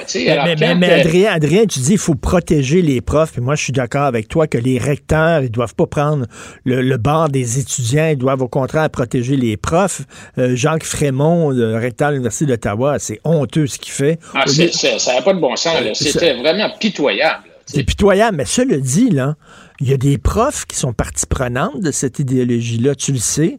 Il y a des profs de philosophie, de sociologie, etc., de sciences politiques, là, qui sont woke, qui trouvent ça bon, eux autres, là, qui font partie de cette game-là de la cancel culture. Absolument, absolument. Puis j'en vois, puis j'en connais, puis sur les comités avec lesquels je suis impliqué dans McGill, j'en vois des gens comme ça. Mais, mais tu peux. Mais la solution, c'est pas de leur dire, ben, la solution, c'est d'essayer de les convaincre avec des arguments intelligents, avec des discussions respectueuses, mais avec des discussions, pas en disant tu n'as pas le droit d'en parler. Tu sais, euh, euh, quand, quand, la pauvre Mme Russell, là, à Concordia, a utilisé a cité en classe le pamphlet de Pierre Vallière, Nègre hmm. blanc d'Amérique, ben, c'est fait blaster. Puis là, cette fois-ci, c'est, c'est la pauvre Madame euh, lieutenant Duval à Ottawa qui se fait blaster parce que ça n'a pas d'allure. Alors, moi, je suis, parfaitement d'accord avec, avec la position de Legault. Euh, et, les recteurs doivent se tenir debout et bravo à McGill qui le fait. Puis McGill, ils ont, à l'intérieur de leur mur, ils ont des, ils ont des, des, je veux dire, après, il y a une association où il y a des associations d'étudiants qui sont vraiment, enfin, je ne vais pas dire malades, là, mais en tout cas, qui ont des, vraiment des, visions assez spéciales. L'association des, euh, des, étudiants de McGill récemment euh, a écrit un, mot euh, qui, ou une, lettre, une déclaration qui était absolument renversante, là, encore là-dessus, tu sais. Euh, mais, Adrien, si tu pas, si pas la coignure là, suffisante là, pour euh, participer à des débats puis entendre des, d'entendre des, des, des, idées euh, avec lesquelles tu n'es pas d'accord, ben, tu va pas à l'université. C'est que tu pas fait assez fort. L'université, c'est un sport extrême. Là. Il faut que tu discutes, il faut que tu débattes, il faut que tu, que tu puisses apprendre à parler avec des gens qui partagent pas tes idées. Il y a peut-être trop de monde à l'université. Il y a peut-être des gens qui sont à l'université là, puis qui n'ont pas d'affaires Oui, non, l'université, c'est supposé être un endroit où justement tu as des débats, des discussions, où tu apprends, où tu challenges, où tu, tu mets au défi, puis c'est bien correct de, mettre le professeur euh, au défi, puis de, le challenger, puis tout ça. Mais de dire qu'il n'y a pas le droit, que le prof n'a pas le droit de, de, à ses opinions, c'est fou. Là. Alors justement, tu sais, par exemple, à McGill, on a poussé, on pousse les choses maintenant au point de dire, ben là, ah, ben là, tel prof, euh, on a vu qu'il a publié un article qui condamne le multiculturalisme ou qui critique euh, les politiques d'immigration, euh, qui critique le concept de justice sociale. Et à ce moment-là, on devrait enlever son, on devrait révoquer son statut émérite de, professeur. Là, ça, c'est le professeur Salzman. Hmm. Mais là, tu sais, c'est exactement ce que tu as dit tantôt, c'est le cancel culture. Alors, on. Pour, hein, pour, au nom de la liberté d'expression, on empêche la liberté d'expression. Non, c'est complètement à l'envers. C'est complètement ridicule. Écoute, euh, on a appris que, ben, tu sais, François Legault, il dit toujours, toutes les décisions que je prends concernant les consignes sanitaires, toutes les décisions que je prends sont toujours basées sur la science. OK, moi, j'écoute ce que la santé publique me dit, puis là, mais sauf, c'est faux, parce que la santé publique a dit en, en septembre dernier, tu peux ouvrir les salles de spectacle, les musées, les salles de cinéma, puis finalement, euh, Legault a refusé. Donc, c'est des décisions politiques et non des décisions euh, médicales et scientifiques. Oui, puis c'est lui qu'on a élu, là. on n'a pas élu le docteur Arruda. Donc, à Legault, à certains points, à faire les arbitrages qui sont nécessaires entre les objectifs de santé publique, zéro COVID, il faut absolument que tout le monde soit protégé de ça, versus les impacts de telle politique, les impacts économiques, les impacts psychologiques, les, sur la, parce que la santé publique, c'est pas seulement de pas avoir la COVID. La santé publique, c'est toute la santé mentale, c'est la détresse psychologique, c'est tout ce qui, ce qui entoure la santé d'une population. Et donc, c'est à Legault à faire ces arbitrages-là. Il devrait les faire de façon transparente, puis dire, écoutez, moi, là, le docteur Arruda m'a dit de réouvrir les écoles ou de, je sais pas, n'importe quoi, là, de, de, de, réouvrir les noires dehors. Et j'ai décidé que non. Il ne devrait pas avoir peur de contredire la, la, santé publique. Euh, oui, la santé publique a un certain point de vue sur certains aspects. Mais là, il va plus loin. Il, va plus loin que le docteur Arruda. Oui, c'est correct. Je veux dire, il, il, il, reçoit, tu sais, le, le, premier ministre ou le président d'une entreprise ou tout ça, tu, tu as un comité exécutif, puis tu as des gens qui disent blanc, d'autres qui disent noir, d'autres qui disent vert, d'autres qui disent rouge, puis toi, à un certain point, tu es le boss, puis tu choisis, tu choisis une couleur. Puis, euh, mais, mais, il faut le dire, tu sais, OK, ben moi, j'ai écouté tout le monde, là, j'ai regardé toutes les couleurs du blanc au noir, puis finalement, j'ai choisi le vert. Alors, c'est ça qu'il doit dire, sans honte, sans. Puis il devrait, il devrait publier les avis de la santé publique et dire, mais malgré l'avis de la santé publique sur telle, telle, telle chose, moi, j'ai décidé telle chose pour telle mm. raison. Et c'est correct. Euh, puis, tu sais, en 2022, on votera pour ou on votera contre, on décidera si on est d'accord avec lui ou non, mais en, bout, de piste, c'est lui qui est élu, c'est pas Arruda. Mais, mais, mais, mais, sauf que il disait qu'il se fiait sur la santé publique et c'est faux. Et, là, c'est un manque de transparence. Là, il nous disait un peu n'importe quoi. C'est ça. Oui, c'est ça. Alors, la, question, c'est la question de la transparence, justement. C'est d'être honnête et de dire, écoutez, le docteur Arruda pensait qu'on devrait faire telle chose. Moi, j'ai réfléchi, j'ai regardé d'autres aspects, d'autres angles au problème, parce qu'il n'y a pas seulement l'angle médical, sanitaire, il y a l'angle économique, il y a l'angle psychologique, il y a, toutes sortes d'angles. Et finalement, en bout de paix, j'ai décidé telle chose. C'est une question vraiment d'être honnête, de mettre les cartes sur la table et de créer cette transparence-là pour que les gens embarquent. Parce qu'autrement, ce qui arrive, c'est justement des choses, comme tu viens de dire, on apprend que le docteur Arruda a dit blanc, puis euh, mm. le premier ministre a dit noir, puis pourtant le premier ministre disait qu'il se fiait à, Arruda, puis là il dit non, je me fie pas à lui, c'est à moi de décider. soyons, soyons clairs, soyons transparents, c'est la meilleure chose à faire. Publions les avis euh, de la santé publique, parce que c'est, c'est honnêtement, en mm. plus, c'est que les avis de la santé publique, on ne sait pas trop trop. Ils sont pas toujours bien bons. Là, on met un masque, on met pas de masque, on ouvre, on ferme. non, c'est pas évident. La santé publique, euh, c'est pas évident. Là, euh, et même euh, entre les différentes santé publiques, ils s'entendent pas. La santé publique de Montréal, c'est pas la même affaire de la santé publique provinciale, la santé publique de telle province, même entre eux autres. Là. Oui, je pense que le meilleur exemple, c'est la, distanciation, est-ce que c'est un mètre? Est-ce que c'est 1,4 mètres? Est-ce que c'est 1,5 mètres? Est-ce que c'est 2 mètres? Bien, tous les chiffres que je viens de te donner, là, il y a certains, il y a certains gouvernements, c'est 1,4, d'autres, c'est 1,5. Écoute, et pourquoi 1,4 versus 1,5? Pourquoi des fois 1, pourquoi 2? Alors, non, tu as raison, la santé publique elle-même, la science n'est pas si claire que ça. Il y a une évolution constante de ce virus-là. On apprend toutes sortes de choses constamment. Même le, l'espèce de gourou, le nouveau gourou de Joe Biden, euh, la semaine dernière, quand on lui a dit, ben, comment ça se fait que la Californie, qui est euh, l'État, un des États les plus jeunes, que la population la plus jeune, a autant de, problèmes avec la COVID que la Floride, qui est l'État quasiment le plus vieux. Et lui a répondu, c'est la première fois que j'entends quelqu'un dire ça euh, aux États-Unis, ben, c'est parce que finalement, on pense qu'on connaît bien des choses sur le virus, mais finalement, on ne connaît pas grand-chose. Alors, non, mais tout se met d'être honnête puis de le dire de même. Ben oui. De, non, que, de, dire, tu sais, des fois, il faut que tu dises, on le sait pas, là, plutôt que de dire non, non, non, on le sait, ou alors euh, on suit sur la santé publique, alors que c'est faux. Ce sont des décisions politiques. Merci beaucoup, Adrien Pouliot. Merci, on se reparle la semaine prochaine. Alors, une, une nouvelle, Carl Marchand, recherchiste ici à l'émission c'est Claude Julien qui vient d'être congédié. Il est parti. Et voilà, et moi j'arrive pour t'en parler. Claude Julien est parti, Kirk Muller aussi. Ce sera Dominique Ducharme qui va, euh, qui a été nommé de manière temporaire à la barre du Canadien. Je sais pas ce que t'en penses. Je sais que t'es pas un très grand fan de hockey, mais mon Dieu. Euh, est-ce que c'était, est-ce que c'est une ben, surprise ou quoi? Ils ont perdu hier contre les Sénateurs. C'était pas une euh, très belle défaite. Quelques mauvaises défaites. Les Sénateurs, c'est pas un grand club là, mais pourtant on nous disait c'est une bonne année là pour les Canadiens. C'était bien parti. Puis on avait des joueurs qui produisaient. Anderson, ça produisait au début de la saison. On est dans le creux de la vague, là, mais euh, ce que je trouve, c'est que ça n'a pas pris grand-chose pour le, jeter à la porte. Il a quand même gagné la Coupe avec les Browns. Euh, Claude Julien, c'est un bon entraîneur.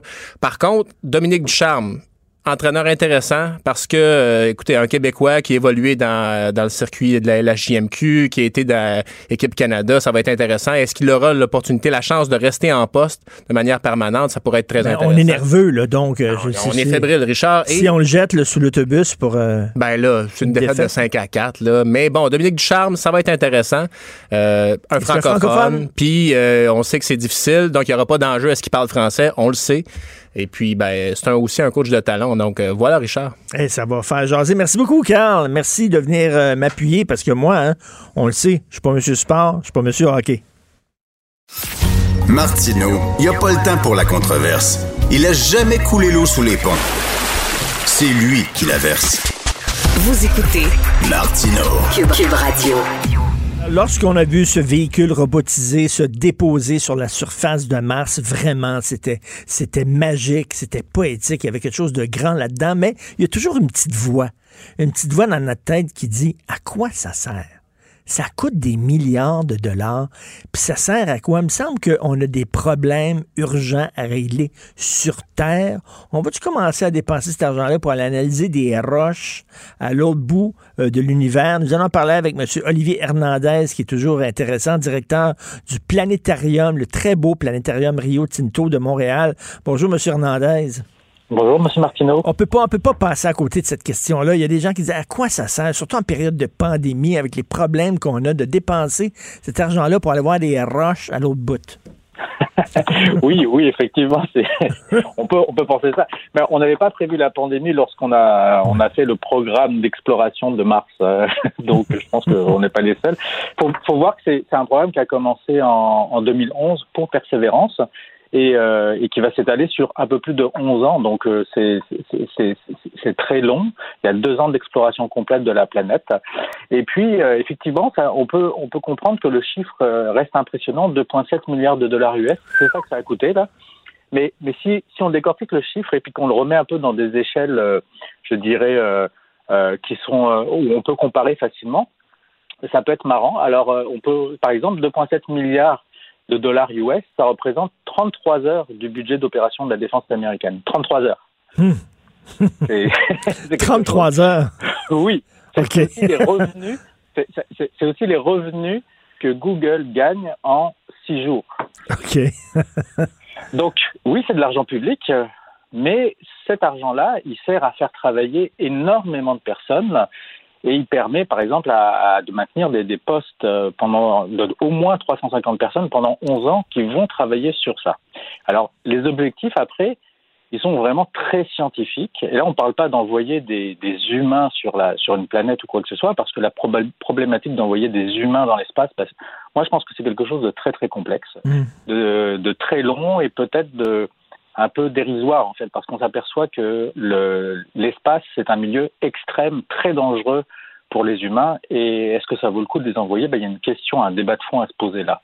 Moi je pense qu'on est capable avec la robotique avec l'intelligence artificielle d'obtenir des résultats beaucoup plus rapides beaucoup plus concrets et de faire avancer en fait les objectifs qu'on s'était donnés pour l'exploration du système solaire Est-ce qu'il va, avoir, est-ce qu'il va avoir des retombées de ça, des retombées scientifiques, des découvertes? Parce que, bon, on- j'ai souvent entendu dire que les voyages dans le- l'espace euh, ont réussi, par exemple, à développer le velcro. Bon, OK. Bravo. là. Je sais pas si c'est Bon. vrai exactement, là, mais... oui c'est vrai c'est vrai c'est vrai les vrai. couches culottes aussi Les- Oui, oui. les quoi? les couches culottes. Et, ben oui, les, les astronautes, quand ils avaient besoin d'aller dans l'espace, ils avaient, euh, au niveau du, du programme Apollo, Mercury, ils sont rapidement aperçus que passer quelques heures dans l'espace, c'est bien, mais il faut, il faut pouvoir uriner quelque part et évacuer. Et au début, ils le faisaient dans leur propre combinaison, et c'est de là qu'on a pensé à inventer des couches culottes. Donc, euh, c'est une retombée comme une autre. Mais euh, Ben, J'espère a une retombée plus sérieuse que les couches culottes, parce que ça revient cher la couche, là. Oui, tout à fait. Mais, mais, mais, mais, mais plus généralement, d'une façon euh, très, euh, je dirais, très importante, la, la science fondamentale, parce que c'est ça en fait qu'on qu'on- qu'on observe, c'est difficile. La, la science a un processus lent qui a besoin de temps pour s'exprimer. Là, on le voit avec la pandémie, par exemple, c'est un bon exemple. Lorsqu'on a dirigé tout l'argent euh, pour pouvoir obtenir un vaccin, euh, des, des, des, des, recherches qui prenaient cinq ans à peu près, on a vu qu'on est capable de les réduire énormément et on est capable de faire accélérer les choses pour arriver à un but donné. Mais d'une façon générale, la science fondamentale, elle a besoin d'énormément de temps parce que le processus, je dirais, principal de recherche euh, et de réflexion, c'est de la validation de théorie. Donc, il faut penser à une théorie, puis ensuite trouver des, des exemples pour la valider, mais aussi pour de trouver des contre-exemples qui la mettraient tout de suite en défaut. Puis en science, dès qu'on arrive à mettre en défaut quelque chose, ben, la théorie explose, elle est finie, elle n'existe plus. On est très très loin en fait de la politique où c'est très nuancé. Ici, là, c'est oui ou c'est non. Donc c'est comme ça la science. Donc et est-ce que ça fait pas partie, euh, ça fait pas partie de, de, de, de l'être humain de, de, se poser des questions sur, sur l'infini, sur l'espace, sur notre place dans le cosmos, sur la vie euh, en dehors de la Terre? C'est ça aussi l'être humain. On n'est pas seulement là, euh, au ras les pâquerettes. Là. E, exactement. En fait, la question fondamentale, c'est est-ce qu'on est seul sur notre caillou qui tourne autour de la Terre? Parce que mm. pour le moment, on n'a absolument reçu aucune preuve de cela. Et un des objectifs euh, donc de la science, c'est d'essayer de, voir si la vie a déjà existé ailleurs dans l'univers. Les programmes d'exploration du système solaire permettent de faire ça parce que l'avantage, c'est qu'on est à côté, entre guillemets, des planètes, même si ça prend plusieurs mois ou plusieurs années à aller sur les planètes, on est à côté et on sera bien content de pouvoir trouver de la vie. Alors on ne pense pas de la vie comme nous, les êtres humains, mais peut-être de la vie microbienne. Et ensuite, on regarde à l'extérieur de notre système solaire en observant les exoplanètes. On cherche des systèmes qui ressemblent à la Terre pour voir si la vie, si on peut trouver ces signes de vie ailleurs dans l'univers. Ça, c'est une des quêtes fondamentales, en fait, pour savoir d'où on vient euh, et, vers où on s'en va, en fait. Donc, on, va être capable de répondre à ces questions-là si on commence à trouver euh, des, euh, des, exemples, de, des, des, preuves, en fait, que la vie a existé quelque part. Et ça, c'est une, une, des grandes questions de la science et, et, depuis des millénaires, en fait. et là, il y, a, il y, a, un scientifique qui a dit, là, il y a une roche là, de, de, forme allongée, là, comme un cigare, qui a frôlé la Terre il y a quelque temps, et on dit que c'est, c'est un vaisseau extraterrestre. Il y en a un qui est convaincu de ça. Euh, vous, vous j'imagine, vous souriez en coin lorsque vous entendez ce genre de choses. Oui, je souris euh, plus qu'en coin. j'ai deux coins de ma bouche qui, qui remontent énormément. Euh, oui, j'ai vu son exercice et j'ai lu son article. Euh, c'est bon, c'est intéressant ce qu'il veut. en, en, fait, il part sur le fait qu'on n'a pas beaucoup d'hypothèses et puis il est capable de construire différentes hypothèses qui sont difficilement vérifiables. Alors ça, c'est embêtant en fait pour euh, tous les scientifiques, c'est parce qu'on on n'a on n'a pas beaucoup d'éléments pour justement contrecarrer ces théories pour le moment là, mais ça reste à l'état de théorie. Euh, mais la, la, la, chose la, la plus euh, qui met en défaut la sienne un petit peu quand même, c'est que euh, lorsqu'on fait une analyse de la lumière infrarouge de, de ce, cet objet qui est passé, on s'aperçoit quand même qu'il a une composition qui ressemble à, à, à des systèmes qui sont à l'extérieur de notre système solaire et qui ressemblent plus à des roches qu'à un vaisseau spatial quelconque. OK. Et, et euh... euh est-ce qu'on peut aller, parce qu'on va ouvrir les salles de cinéma, est-ce que le planétarium est considéré comme une salle de cinéma? Est-ce que... On peut aller au planétarium, actuellement? Alors, on ne peut pas encore aller au planétarium. On, a, on attend le décret officiel de, euh, du gouvernement pour pouvoir euh, entamer les démarches pour pouvoir ouvrir. Dès qu'on a le décret, on va pouvoir ouvrir officiellement. Le, le, planétarium, en fait, on est, on est un peu entre deux chaises. On est à la fois un musée et à la fois donc deux salles de cinéma. On peut être considéré comme des salles de cinéma. Il faut voir que un des gros problèmes en fait euh, de, que, que l'on a, et, et c'est qu'on est des, des, des, salles donc qui sont fermées avec un système de ventilation qui oui. marche très très bien mais on est obligé de réduire la capacité énormément et s'adapter donc à, à, toutes ces consignes. Donc, on attend vraiment le go officiel. Puis dès qu'on a le go, en fait, nous, euh, ben. quelques, quelques heures plus tard, on est prêt à ouvrir là sans aucun problème. Donc, on peut aller sur Mars, mais pas, euh, on peut aller sur Mars, mais pas au planétarium Rio Tinto. mais, mais, mais dès, mais ça s'en vient, ça s'en vient. Ça mais dès que c'est ouvert, euh, je vais être un des premiers spectateurs euh, là. Je vais amener mon fils parce que c'est toujours passionnant. Merci beaucoup, Monsieur Olivier Hernandez. Ben, merci. Je vous en prie, merci beaucoup. Merci, merci Olivier Hernandez, directeur du planétarium Rio Tinto de Montréal. Pendant que votre attention est centrée sur cette voix qui vous parle ici, ou encore là, tout près ici, très loin là-bas, ou même très, très loin, Celle de Desjardins Entreprises est centrée sur plus de 400 000 entreprises partout autour de vous. Depuis plus de 120 ans, nos équipes dédiées accompagnent les entrepreneurs d'ici à chaque étape pour qu'ils puissent rester centrés sur ce qui compte, la croissance de leur entreprise.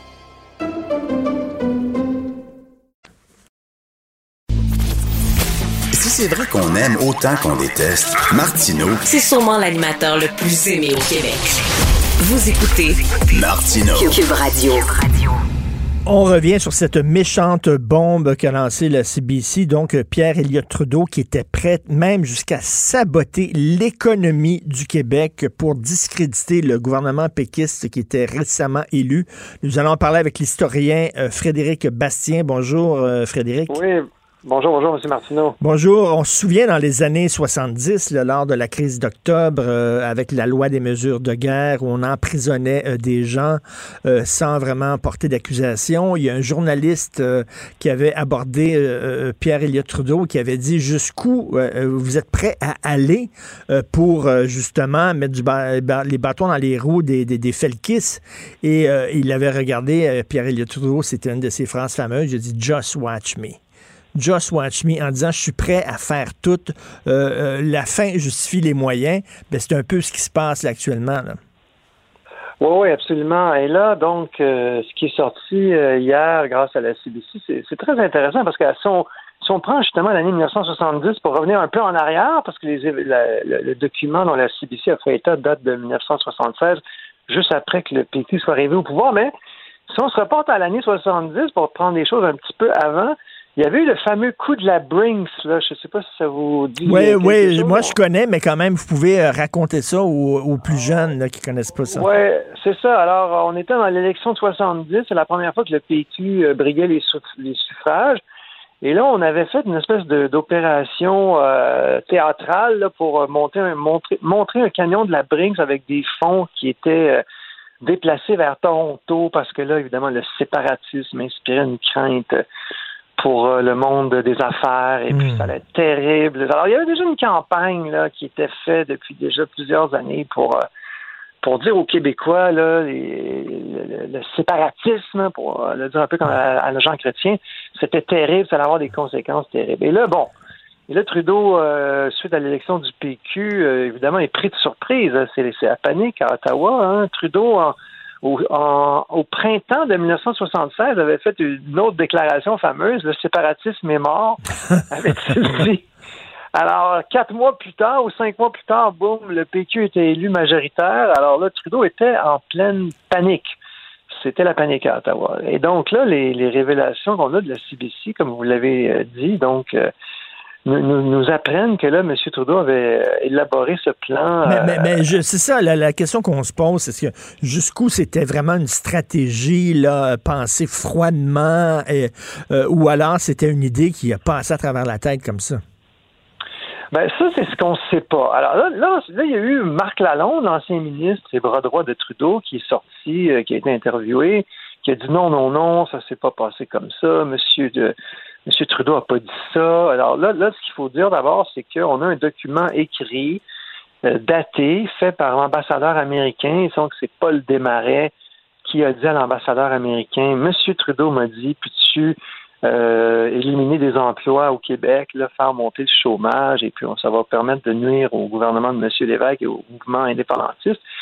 Alors, c'est clair que ces propos-là ont été tenus. L'ambassadeur américain l'a consigné dans un rapport secret qui a été envoyé à Washington, un gouvernement ami du Canada, un gouvernement opposé au nationalisme québécois. Donc, on n'a aucune raison de douter de l'authenticité Ce, ça. ce- ce qu'on ne sait pas, par contre, c'est est-ce que effectivement euh, M. Desmarais, euh, Paul Desmarais senior a pris la balle au bon et euh, obtempéré, euh, il a embarqué dans, dans le plan ou euh, non? Ça, c'est c'est pas Exact. clair. Euh, Voilà, exactement. Alors là, il y a Power Corporation qui dit non, on n'a jamais fait ça. Euh, bon, évidemment, M. Desmarais Senior n'est plus là. Et ce qu'on ne sait pas non plus, c'est que ce que vous disiez il y a quelques instants, c'est de savoir est-ce que ça a vraiment été mis en application? Est-ce que c'est seulement bon Trudeau a songé à ça, il a voulu faire ça, mais après ça, il s'est dit oh, au fond, c'est pas une bonne idée ou pour X raison, je peux pas le faire. Alors, alors ça, on ne sait pas. Et là, euh, moi, je pense que je lance la, la faut lancer la balle à, à, à M. Trudeau euh, fils cette fois-ci, hein, Justin. Alors, euh, souvenez-vous, M. Martineau, il avait dit, suite au déboulonnage de la statue de Johnny McDonald l'été dernier à Montréal, il avait dit il faut questionner le passé de nos anciens premiers ministres, Mm. évidemment Johnny McDonald et les, tout ce qui avait été le traitement réservé aux Autochtones sous Johnny McDonald. Mais il avait dit, mais incluant mon père, il faut questionner le passé de mon père. Alors là, le problème avec ça, c'est que quand vous voulez avoir les archives de Johnny McDonald pour montrer qu'il y a des choses euh, pas correctes qui se sont faites avec les Autochtones, euh, il a- vous n'avez aucun problème. là. Vous allez à Ottawa, puis les fédéraux vont vous donner accès à toutes les archives de Johnny McDonald. Là, vous voulez avoir, savoir ce qui s'est passé à l'époque de Pierre Trudeau, euh, et là, les fédéraux, qu'est-ce qu'ils vont faire? Ils vont vous empêcher d'avoir certains documents. Donc, euh, et moi, je le sais par expérience, j'en ai fait des demandes de- d'accès à l'information. Alors là, M. Trudeau, fils, a l'occasion de, de- de passer de la, de la parole aux actes. Il veut qu'on questionne le passé, incluant son père. Ben voilà. Il pourrait nous laisser accès euh, aux archives. Et là, on pourrait justement répondre à la question. Est-ce que c'est un projet momentané que Trudeau a eu, puis finalement, ça n'a pas eu de suite? Est-ce que ça a été plus sérieusement étudié? Là, on, on sait juste qu'il a pensé à ça, puis qu'il en a parlé. Ça, on est sûr. Mais le reste, on ne sait pas. Puis c'est ça la vraie question en ce moment. Mais, mais je me fais, je me fais l'avocat du diable et euh, le mot est bien choisi là. Je me fais l'avocat du diable pour les fins, pour les fins de la discussion. Ok? Euh, euh, vous êtes premier ministre du Canada. Votre rôle, c'est de protéger le Canada. Est-ce que ça ne fait pas partie, comment je pourrais dire là, c'est, c'est- ça fait partie de la game? C'est certain que le premier ministre du Canada va tout faire pour essayer de garder son pays uni. Ben moi, je vous répondrai à ce moment-là que si on est dans la fin justifie les moyens, puis que dans les moyens, il y a celle d'infliger euh, du chômage et de la misère économique aux Québécois pour les garder dans le Canada, on peut sérieusement se questionner sur euh, la légitimité de la fin, c'est-à-dire euh, garder le Québec dans le Canada au prix de, de quoi? D'affamer les Québécois. Là, j'exagère en disant affamer. Non, non, mais, non, mais c'est Euh, vrai qu'il y a peut-être des gens, si jamais le, le plan avait été mis à exécution, ce qu'on ne sait pas, mais il y a peut-être des gens qui auraient perdu leur emploi parce qu'ils auraient été des pions sur un, un- un échiquier. là. C'est un, un jeu politique qui se jouait à 25 000 pieds au-dessus de leur tête et eux, ça aurait eu des impacts importants dans leur vraie vie. Là. Ils perdraient leur emploi parce que parce qu'il y avait eu une guerre idéologique entre deux clans. C'est complètement mais- délirant, oui, là. Oui, c'est c'est délirant, mais moi, je veux revenir à votre euh, question. Est-ce que vous êtes premier ministre du Canada? Est-ce qu'il ne faut pas euh, justement tout faire? Alors, une, une chose, c'est d'être convaincu comme premier ministre du Canada que c'est mieux pour le Québec d'être dans le Canada et là, de, tout faire pour convaincre les Québécois de rester dans le Canada. Ça, c'est parfaitement légitime. Bon, puis, hein, puis évidemment, dans la, la- politique, euh, bon, il y a toutes sortes de, façons d'avancer, euh, de faire avancer ses idées qui, qui vont- on, va, accuser les adversaires d'avoir fait ceci. On va, on va faire toutes sortes de choses. Mais ça, c'est légitime. Ça fait partie de la dynamique politique et personne ne va remettre ça en cause. Mais quand vous êtes rendu à dire, ah, là, on va saboter l'économie euh, pour, euh, pour convaincre que, que c'est mieux d'être dans le Canada, mais là, on peut vraiment, euh, là, je m'excuse, on sort de la, du, du- du débat politique euh, au sens euh, traditionnel, je ne sais pas comment le dire, mais on est dans un autre paradigme, autrement dit. Oui. Et bon, Paul Desmarais père, on sait que c'était un fédéraliste convaincu. Euh, D'ailleurs, la presse, hein, il y a beaucoup de gens qui disent que c'était c'était déficitaire depuis des années, mais il la gardait en vie parce que pour lui, c'était pour faire de la propagande fédéraliste. Et d'ailleurs, la question que je me pose, parce que là, Valérie Gramont a été nommée à la presse éditorialiste en chef de la presse et elle a dit dans son papier que pour avoir ce job-là, vous devez faire un genre de profession de foi fédéraliste. Donc, ça fait partie des conditions pour être nommé éditorialiste en chef et même éditorialiste à la presse, c'est d'avoir des convictions fédéralistes. Et je me dis, pourquoi il continue comme ça, alors que euh, à, à toute fin pratique, la presse n'appartient plus à Power Corporation. Il pourrait avoir une autre ligne éditoriale. Il pourrait ne pas avoir de ligne éditoriale. Pourquoi il continue? Est-ce que ça faisait partie d'une des conditions de, de devenir un Euh, OSBL? Je sais pas. Je me pose la question. Euh, non, mais il y, a- il y a une vraie question derrière ça. Mais là, j'ai regardé rapidement la presse ce matin. J'ai pas vu beaucoup de choses sur le. euh, en fait, je crois pas avoir rien vu sur cette histoire de M. Trudeau et de Paul Desmarais, mais ça m'a peut-être échappé. Mais, mais oui, vous soulevez une vraie question. Mais c'est clair que Paul Desmarais était, euh, je veux dire, un agent propagandiste Ben oui. euh, de la cause fédéraliste au Québec. Ça, c'est très, très clair, là. Et puis, euh, depuis des années. euh, Et lui, il était tellement riche, la presse, et que, comme on dit, c'était du screening, c'était de l'argent de poche. là. Lui, il gardait la presse en vie pour une, une raison, pour pouvoir faire de la propagande fédéraliste. Et les fils, quand ils ont hérité de la presse, ils ont dit, ben là, ils ont gardé les chiffres, ils ont gardé les colonnes, c'est pas rentable, nous autres, on s'en fout de la propagande. Oh, bon, on, on se débarrasse de la presse, mais comment ça se fait que la presse tient encore à être fédéraliste? C'est ça que je ne comprends pas. C'est une, Ben, une question à poser.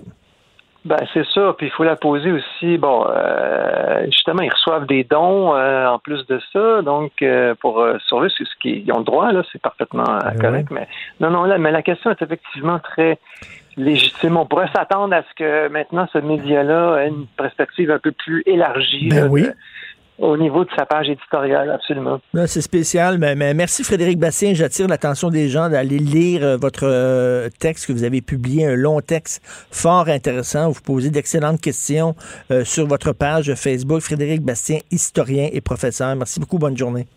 Merci, M. Martineau. Au revoir. La chronique argent.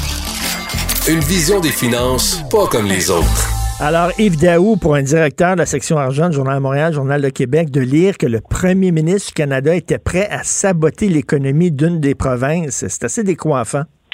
Écoute, c'est une vraie bonne histoire qui a été sortie par CBC là, à partir des ce qu'on appelle des cadres diplomatiques.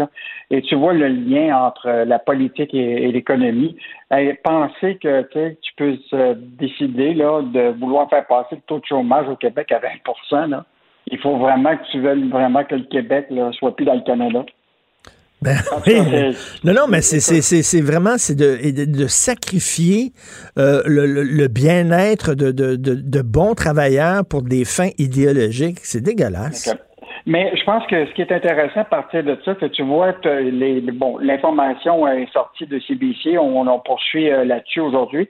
Ce qui est intéressant, c'est de voir la réaction de Power Corporation, parce qu'on est euh, évidemment notre section économique a, fait appel à ça. Donc Sylvain Larocque euh, les a contactés hier. Et juste te dire, c'était la première fois qu'on recevait. D'habitude, on a des réponses un peu laconiques de Power Corporation, mais cette fois-ci, on a eu un long courriel qui montrait très bien là qu'il était un peu euh, euh, offensé par tout ça, là, Mm. parce qu'ils disent qu'ils n'ont jamais, jamais, à aucun moment, évidemment, les personnes qui qui ont fait l'objet à cette époque-là des discussions euh, sont plus euh, sont plus euh, vivantes aujourd'hui, donc c'est difficile de savoir. Mais les autres, ils estiment que si tu regardes l'historique de, des allocations de, de, de Paul Desmarais père, il a, à aucun moment il n'a jamais euh, tu sais, euh, souhaité euh, euh, que des jobs se déplacent du Québec, etc. Mais il en demeure pas moins. Là, tu sais, qu'à l'époque, on a fait un portrait de ce qu'était l'Empire Power Corporation à cette époque-là, à cette date-là, qu'il y avait. C'était quand même un des grands employeurs au Québec. Il y avait 48 000 personnes qui travaillaient pour Power au Québec. Là. Mm. Autant dans le secteur des médias, dans le secteur de l'industrie, là, c'était eux autres qui avaient Consolidated Batters, qui était un producteur de pâte et de papier très présent au Québec, qui est aujourd'hui là, sous le nom de, de, de, de Résolu. Euh, il y avait le producteur de, de Dominion Glass, le fabricant de verre. Euh, Écoute, il, euh, donc, dans- il était présent dans le secteur industriel. Il était dans, dans le secteur des finances. Il y avait le groupe Investor, puis il était aussi euh, propriétaire du Montreal Trust, ainsi que des intérêts dans la Banque provinciale que, qui a fusionné plus tard avec euh, la, la Banque nationale. Il était dans le transport, rappelle-toi, Canadian Step Short Line. Ben oui. Les Puis les autobus provinciaux que tu as probablement euh, euh, euh, pris. Donc aujourd'hui, là, si tu comparais, là, aujourd'hui, le plus grand employeur au Québec, là, c'est Desjardins, avec 44 000 employés aujourd'hui. Fait que vraiment, toi, à l'époque, ça veut dire que Power était quand même un employeur important au Québec. Et- et il faut le ben, rappeler, là, il faut le rappeler, c'est c'est un, c'est un plan, c'est une idée de Pierre-Éliott Trudeau qui a dit à Paul Desmarais Père, tu devrais déménager des emplois en Ontario pour faire mal au Québec. Là, il n'y a rien qui nous prouve que M. Desmarais euh, euh, a répondu à la demande euh, du premier ministre. Non, non, puis euh, c'est, c'est, ça que Power a répondu, là, Hmm. euh, que dans, dans les faits, Power n'a pas transféré d'emploi d'opération d'installation à l'extérieur du Québec au cours de cette période. Donc, euh, tu sais, on va. Mais il en demeure pas moins que si tu regardes les, les, les emplois au Québec de Power Corp, écoute, il était 48 000 personnes au Québec, puis aujourd'hui, là, c'est, si tu calcules là, le siège social puis les filiales de Canada Vie, euh, euh, IG, gestion de patrimoine, Sagar, les Post, etc., on parle un peu plus de 2000 personnes, alors qu'en 2000, puis au total, au Canada, c'est en- à, travers le monde, excuse-moi, c'est 30 600. Fait qu'au Québec, là, c'est vraiment ça s'est restreint comme. Euh, ben oui, là, c'est surtout, là, c'est surtout de la gestion de portefeuille, là, puis euh, jouer à la bourse, et tout ça. Euh, l'exemple australien, la ténacité des Australiens qui ont tenu tête à Facebook, ça inspire beaucoup de gens. Ah, écoute, ça, c'est vraiment une histoire incroyable. On pensait que les GAFA, on pouvait pas les, les ben contrôler, mais l'Australie a montré qu'elle était capable. Donc, tu te rappelleras que le gouvernement australien avait un projet de loi qui était rendu au Sénat dans l'objectif justement de faire en sorte que euh, les, euh, les Google, les Facebook de ce monde soient appelés à verser euh, de l'argent pour auprès des médias écrits. donc, à ce moment-là, Facebook avait mal réagi, avait bloqué complètement Facebook à tous les Australiens.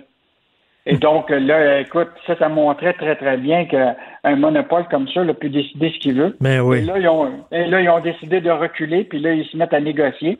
Et euh, donc, je te rappellerai que l'approche législative là, australienne est suivie par tous les États là, à travers le monde. Même euh, Justin Trudeau, hier, a dit à son homologue australien là, euh, qui était prêt à coopérer avec, avec l'Australie pour regarder comment on peut regarder la façon australienne de, réglementer. Sauf que Trudeau a quand même rien fait là, depuis qu'il est là par rapport au GAFA. mais tu as les Australiens qui ont eu la méthode forte. Les Français aussi qui euh, déjà, là, eux autres ont commencé à forcer la négociation. Déjà, le journal Le Monde, le Courrier international, l'Observateur ont eu des ententes déjà avec Google pour qu'ils payent un peu pour, euh, pour l'écrit, mais c'est des montants encore ben oui, c'est des montants quasiment symboliques. Et en terminant, sacrée bonne histoire de Martin Jolicoeur. Aujourd'hui, on sait bon que le Texas, euh, il y, a une catastrophe là-bas. Euh, on manque, en fait, c'est le blackout. Il n'y a pas d'énergie, il fait froid. Les gens doivent faire la queue euh, pour aller chercher de l'eau. Et là, ça, ça a un impact même pour une entreprise québécoise. Oui, on a, tu sais qu'on est, on est très fort à ce qu'on appelle en euh, énergie éolienne au Québec. Là. Une compagnie au Québec qui s'appelle Inergex, qui présentement exploite au Texas trois parcs éoliens et un parc solaire. Évidemment, avec la crise qui s'est passée là-bas, ils ont été durement affectés.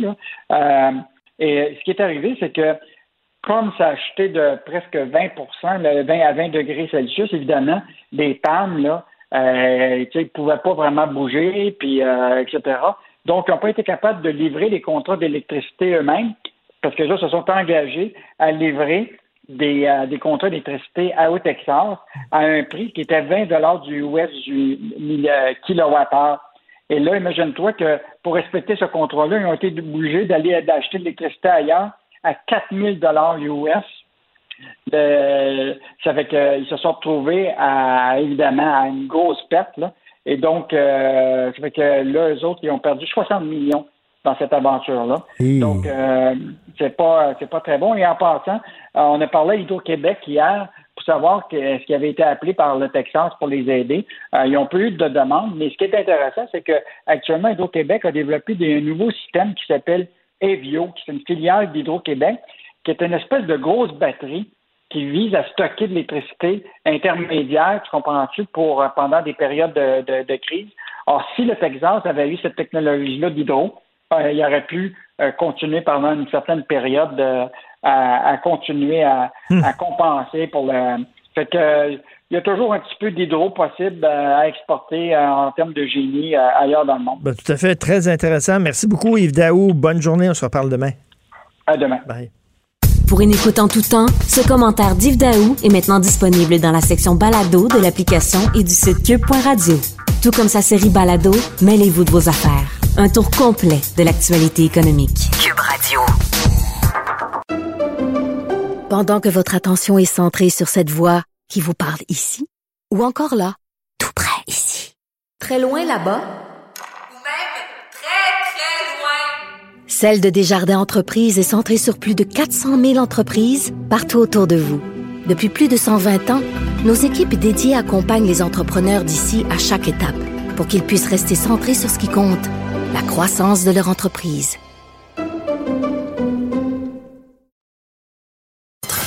Martino, il n'y a pas le temps pour la controverse. Il a jamais coulé l'eau sous les ponts. C'est lui qui la verse. Vous écoutez Martino Cube, Radio. Alors, euh, je parle à Claude Villeneuve, chroniqueur au Journal de Montréal, Journal de Québec. Tiens, Claude, parle-moi donc du tramway. Vous autres, vous allez avoir un beau tramway. Nous autres, on a un beau REM. On va avoir un REM qui va être magnifique. Qu'est-ce qui se passe avec votre tramway, là? Oui, ben, ça, ça, ça niaise, le tramway. Hein. Ça... Hier, on parlait des trains qui arrivaient à l'heure. Le tramway, lui, euh, il arrive pas à l'heure. ça, fait longtemps là, que ce projet-là, là, euh, ça m'assère à Québec. Là. Ça, en fait, ça fait 10 ans avec la publication là, du plan de mobilité durable qui devait organiser des transports en commun à Québec pour l'avenir. Là, Jean Charest, dans le temps, avait dit que ça coûtait trop cher un tramway. Fait que Rich Labo me disait qu'il voulait pas un tramway. Aux dernières élections de 2017, Régis Labo m'a fait campagne contre l'idée du tramway parce que trop cher. Mais après les, élections, Régis est revenu avec l'idée du tramway. Alors là, il y a des gens qui disent Ouais, mais là, Régis t'es fait élire en demandant, de pas avoir un tramway, puis là, t'en veux. Alors, c'est le débat qu'on a à Québec depuis plusieurs années. On a un projet, euh, 3,3 milliards, euh, qui, était financé par le gouvernement du Québec, par le gouvernement fédéral, qu'on devait lancer les appels d'offres comme ce printemps, aller de l'avant. Mais là, c'est installé parce que euh, le gouvernement de la CAQ, les députés, ils sont pas contents, le tramway va pas assez loin dans leur circonscription. Et là, ben, on est toujours en attente, on sait pas ce qui va arriver avec ce projet-là. Mon Dieu, ça fait des années que ça dure, que ça niaise comme ça. Ouais, ben à Québec, c'est souvent compliqué. Hein. Il y a toujours l'opposition centre-ville, banlieue. Euh, nous, c'est Bouchard, quand il nous a fait nos fusions forcées, il nous a mis notre 4-5-0 à l'intérieur de notre ville. Alors, ça, crée des allers-retours, ça fait en sorte que c'est pas facile, là, des fois, de s'entendre pour avancer des projets. Mais là, il y a des gens qui disent que le, gouvernement euh, provincial est très euh, paternaliste, très infantilisant envers Québec, puis que jamais se comporterait comme ça vis-à-vis de Montréal. Qu'est-ce que tu en penses? Ben là, fait ça. C'est que la, comparaison que tout le monde fait, c'est sûr qu'à Québec, ça fait, on fait toujours un petit peu le sentiment de d'injustice de la petite ville, la petite capitale par rapport à la grosse métropole de Montréal. Mais c'est que le gouvernement, pour le projet du REM, justement, euh, il n'a pas hésité à décaisser. C'est 36% de dépassement de coûts, le projet. Là, en fait, dont le, en plus, la Caisse de dépôt est promoteur. C'est même pas la ville de Montréal le gouvernement du Québec. Puis le gouvernement décaisse, décaisse, décaisse. Puis là, à Québec, euh, Régis m'exprimait- expliquait cette semaine que pour couvrir tous les besoins là, que la- la- les, les députés de la CAQ voudraient voir couverts, ça coûterait 13% plus cher par rapport au budget initial, ce qui est quand même un budget initial plus faible, puis une moins grosse augmentation. Mais euh, on dirait que étirer l'argent pour Québec, là, c'est plus difficile que le faire pour Montréal. Pourtant, euh, la région de Québec est bien mieux représentée au gouvernement que la région de Montréal. Mais c'est ça. euh, Ici, à Québec, il paraît qu'il faut se serrer la ceinture là, pour, euh, pour fitter là, dans les enveloppes. Mais charger la caisse de dépôt de s'en occuper. Mettez ça dans les mains de la caisse de dépôt. Ils vont le faire, eux autres? Ouais, mais là, on va se ramasser avec un horreur en hauteur là, sur des pylônes là, qui vont passer. Là, ça va faire des belles photos avec le château Frontenac. avec sais, il y, y a cet enjeu-là, mais tu le tramway, euh, on a eu le débat à Québec à savoir si c'était le bon mode de transport adapté pour notre ville. C'est quand même une ville de l'UNESCO. Euh, on ne veut pas scraper ça, avoir des petits trains électriques qui se promènent en ville avec des fils. Est-ce que c'est beau? Euh, ça prendrait pas un métro à la place. Mais tu sais, on n'a pas un gros achalandage, une ville de demi-million d'habitants. Euh, faire un métro, il faudrait creuser ça dans le roc du Cap Diamant.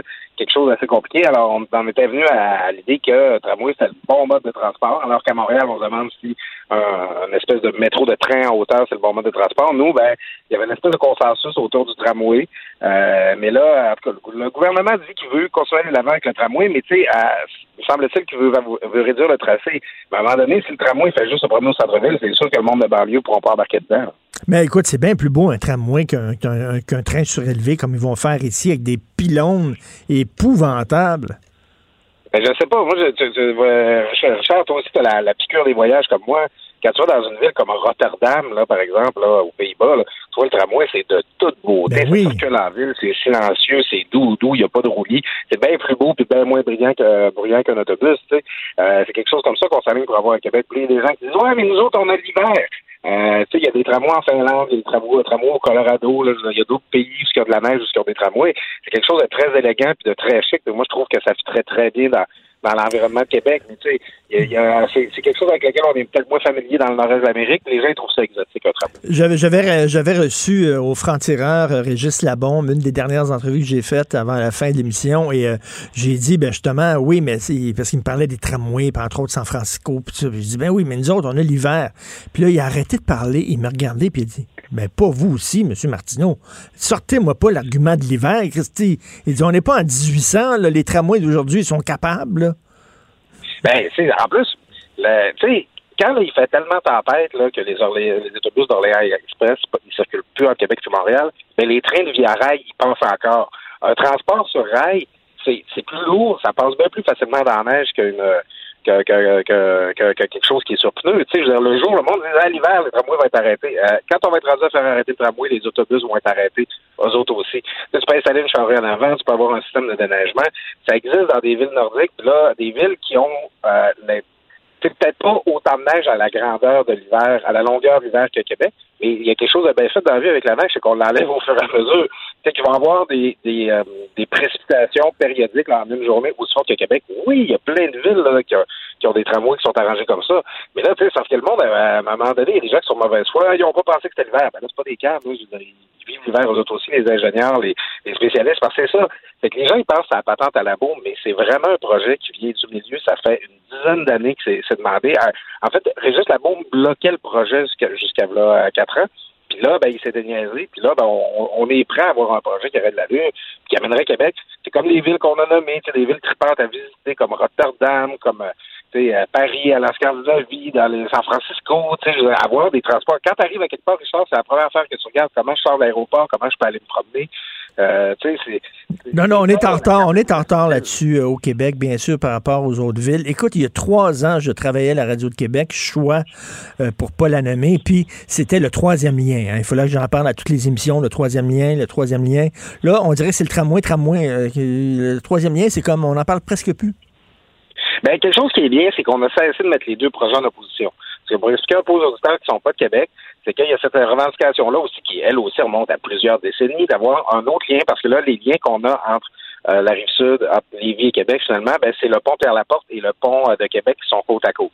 Je dis, ben, ça prendrait quelque chose plus proche du centre-ville, ou à tout le moins de l'autre côté, à l'est, pour, euh, pour contourner l'agglomération, faire le, fermer le beigne, en quelque sorte. Alors, avant, le, Jusqu'à a deux, trois ans, on, on mettait toujours là, les deux projets en opposition. Est-ce qu'on veut un tramway ou un troisième lien? Tramway ou un troisième lien? Euh, la CAQ avait eu cette innovation-là intéressante, c'est qu'ils sont dit ça te prendrait un troisième lien qui se connecterait au tramway. Il faudrait là, que tu puisses prendre le troisième lien, puis arriver de l'autre bord, puis embarquer dans le tramway. Tu sais, c'est l'idée, c'est logique. Fait on est un petit peu sorti de cette position-là.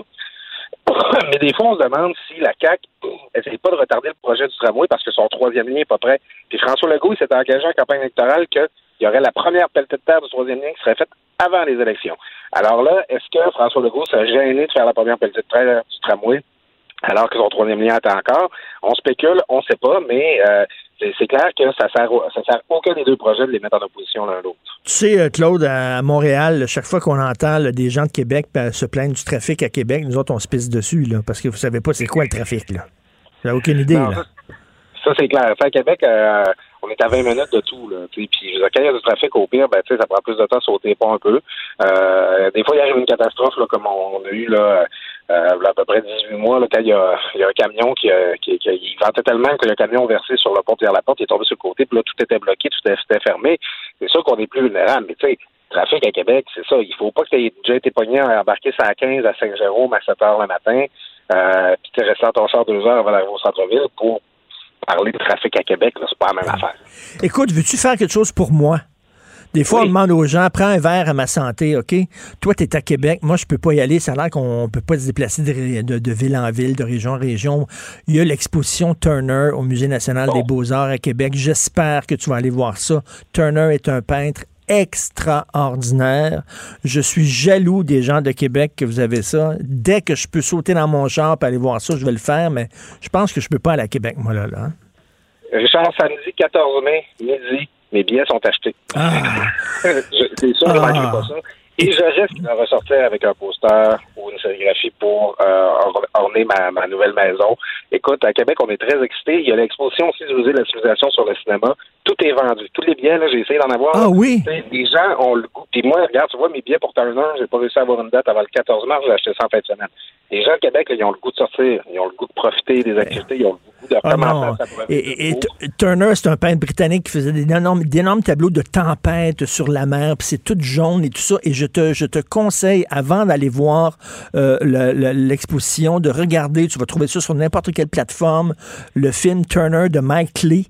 Mike Lee, L-E-I-G-H, qui est un, un- un cinéaste britannique qui a fait un film sur la vie de Turner. Fantastique. Tu vas voir ça, tu vas voir l'exposition. Je suis mort de jalousie. Merci beaucoup, Claude. On, en revient, on y reviendra après ma visite. Je te ferai part de mes impressions. OK, certainement. Merci, Claude Villeneuve. Salut. À bientôt. Pendant que votre attention est centrée sur vos urgences du matin, vos réunions d'affaires du midi, votre retour à la maison ou votre emploi du soir, celle de Desjardins Entreprises est centrée sur plus de 400 000 entreprises à toute heure du jour. Grâce à notre connaissance des secteurs d'activité et à notre accompagnement spécialisé, nous aidons les entrepreneurs à relever chaque défi pour qu'ils puissent rester centrés sur ce qui compte, le développement de leur entreprise.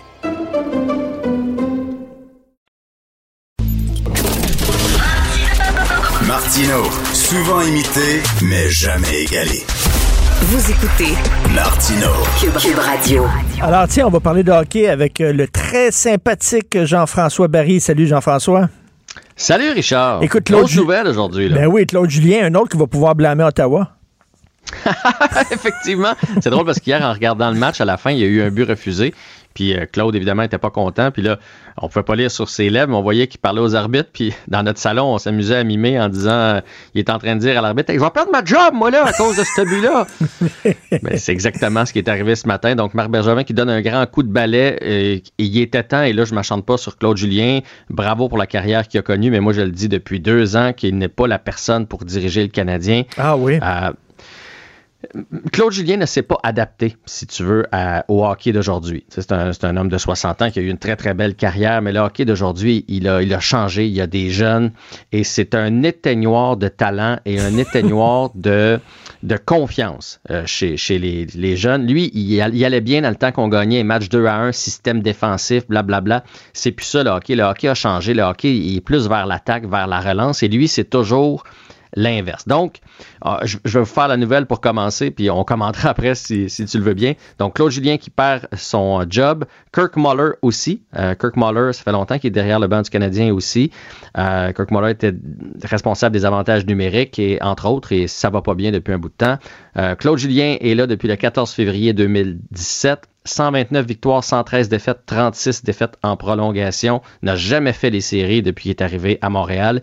Il va être remplacé par Dominique Ducharme, euh, qui était derrière le banc. Là, si, pour les gens qui le connaissent moins, c'est le monsieur avec les cheveux blancs. Mhm. Euh, ça fait un bout de temps qu'il est, direct- est euh, assistant entraîneur. Il a roulé sa bosse dans la Ligue junior majeure du Québec. C'est par intérim, mais j'espère pour lui que ça va fonctionner et qu'il va avoir le job par la suite. Et on ajoute aussi Alex Burrows, qui était avec le Rocket de Laval, qui a eu une brillante carrière avec les Canucks de Vancouver, qui s'amène aussi derrière le banc du Canadien. Mais même, j'entends pas. Je, je- je- tu sais, on, on nous dit tout le temps, ça va bien cette année, on a une bonne saison pour les Canadiens, puis tout ça. Puis là, poup, on jette l'entraîneur sous les roues d'autobus. C'est un peu bizarre.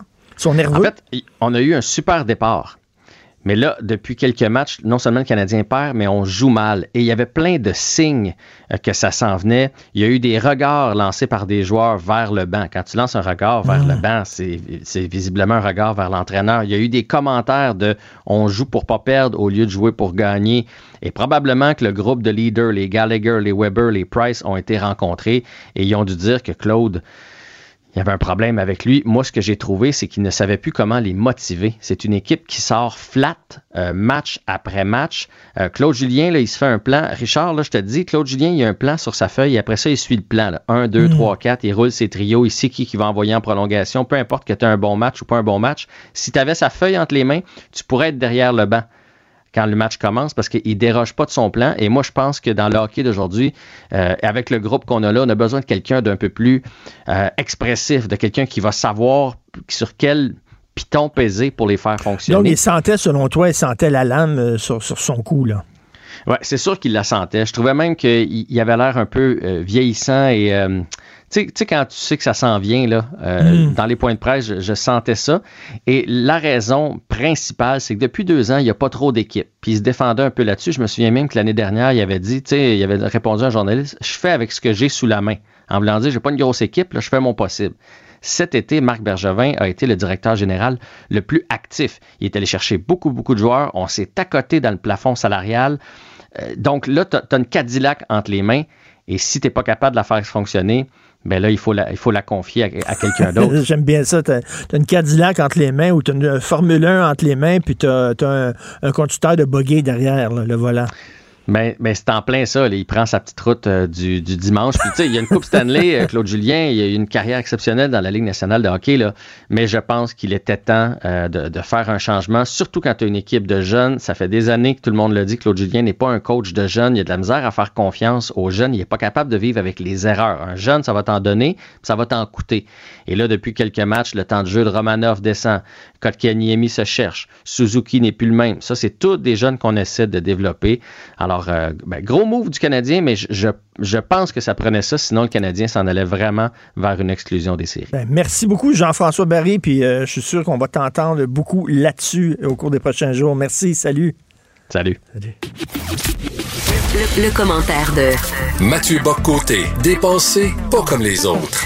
Ah, Mathieu, pas trop déçu que Claude Julien. Non, c'est pas vrai. Écoute, on va parler des 10 ans de la CAQ. non, mais je, vais te dire qu'à mon avis, c'était Pat Burns ou Jean Perron, le coach du Canadien. Donc, euh... Et moi, je pensais que Ken Dryden jouait encore, donc tu vois. Et Robert euh... Bourassa est premier ministre. Mais ça, c'est pas complètement faux. donc, les 10 ans de la CAQ, qu'est-ce que tu en penses? Ben, c'est intéressant, c'est-à-dire à l'échelle de l'histoire euh, du, Québec, c'est un c'est schéma qui revient souvent, c'est-à-dire autant le Parti rouge, hein, le Parti rouge demeure le même, c'est le Parti libéral, autant que le Parti bleu connaît presque toujours un cycle générationnel. Donc il y a eu l'Union nationale, il y a eu le Parti québécois, et là, il y a la CAQ, qui est arrivé comme un parti qui s'est construit sur euh, le constat d'une impasse. Hein, C'est-à-dire, il y a dix ans, le, euh, Legault et d'autres se sont dit, l'indépendance, c'est bien beau, mais on n'est pas à la veille de l'obtenir, et à toujours courir après un fantasme, il finit par se retourner contre nous. Donc, on doit avoir une autre manière de faire avancer le Québec. Qu'est-ce qu'on fait? On faire une alliance de fédéralistes et d'ex-souverainistes, hein, des souverainistes qui croyaient plus que l'indépendance était possible, donc François Legault et d'autres, et ils ont créé la CAC et à quelques moments ça a failli avorter. Hein, faut pas l'oublier. La CAC aujourd'hui ça triomphe, mais pendant quelques temps ça a avorté. Mais la, CAC a été portée par une tendance lourde qui était celle justement du détournement des Québécois de la question nationale. Mais la, la CAQ a tâtonné, il faut pas l'oublier, assez souvent chercher des raisons d'être. Si on faisait l'histoire des raisons d'être de la CAQ, il y en a eu beaucoup. Et la CAQ a réussi à remplacer le PQ au moment où elle a compris que les Québécois n'étaient pas partis pour passer du bleu au rouge, mais voulaient passer d'une nuance de bleu à une autre. Puis s'ils étaient prêts à tourner la page de l'indépendantisme, ils voulaient pas tourner la page du nationalisme. C'est quand la CAQ a réussi à s'approprier la question identitaire que, que Mario Dumont pour l'ADQ avait été capable de s'approprier en 2007-2008, c'est quand la CAQ a été capable de s'emparer de la question identitaire qu'elle a été capable de déclasser le Parti québécois pour de bon. Et, et quand elle a pris le pouvoir, elle a compris que c'était la force de François Legault qu'elle devait livrer rapidement sur cette question pour être à la hauteur des sentiments investis en elle par l'électorat.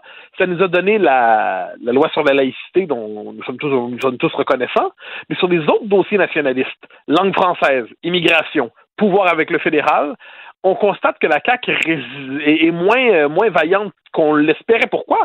Parce que c'est une coalition. Il y a dans la CAQ des des souverainistes, euh, à tout le moins qui l'espèrent encore peut-être au fond de leur cœur, et des fédéralistes convaincus. C'est dur de tenir tout ce monde ensemble. Et c'est ça, Mathieu, je sais pas si tu as lu euh, Michel David dans Le Devoir, mais il disait la CAQ, c'est pas un parti. C'est pas un parti, ils n'ont pas vraiment de programme, c'est une coalition, mais c'est pas ce qu'on appelle un parti. Ben, ça, je, je, je, suis un peu en désaccord, on me le pardonnera. C'est-à-dire, ah, c'est pas un parti de militants, il n'y a pas de doute là-dessus. Pas... Mais c'est quand même, à un moment donné, ça correspond à un courant qui existe vraiment au Québec. Hein. On, pourrait, on, pourrait, appeler ça le, le, nationalisme autonomiste de centre-droit. Dans notre histoire, c'est arrivé. Là, je veux dire, sur le plan, pas sur le plan du programme, on s'entend, mais sur le plan structurel dans notre histoire, ça ressemble un peu au rôle qu'a joué l'Union nationale, c'est-à-dire euh, une forme d'autonomisme, la défense de l'identité du Québec, euh, la volonté de de conserver son autonomie dans l'ensemble canadien sans aller jusqu'à l'indépendance. Bon, c'est c'est pas euh, dans notre histoire ça revient. Ensuite il y a un personnel politique de qualité à la CAC il n'y a pas de doute là-dessus. Il y a des ministres de bons ministres et de moins bons est-ce qu'ils ont même une, forme de base militante, mais c'est pas un parti idéaliste comme l'a été le PQ en d'autres temps. Ça, il n'y a pas de doute là-dessus. Mais j'ai l'impression que pour certains chroniqueurs, un parti politique, c'est le Parti québécois au Québec solidaire. Or, si on regarde ça, il, il peut y avoir d'autres formes de partis. Puis la CAQ a plus, la CAQ a un certain programme.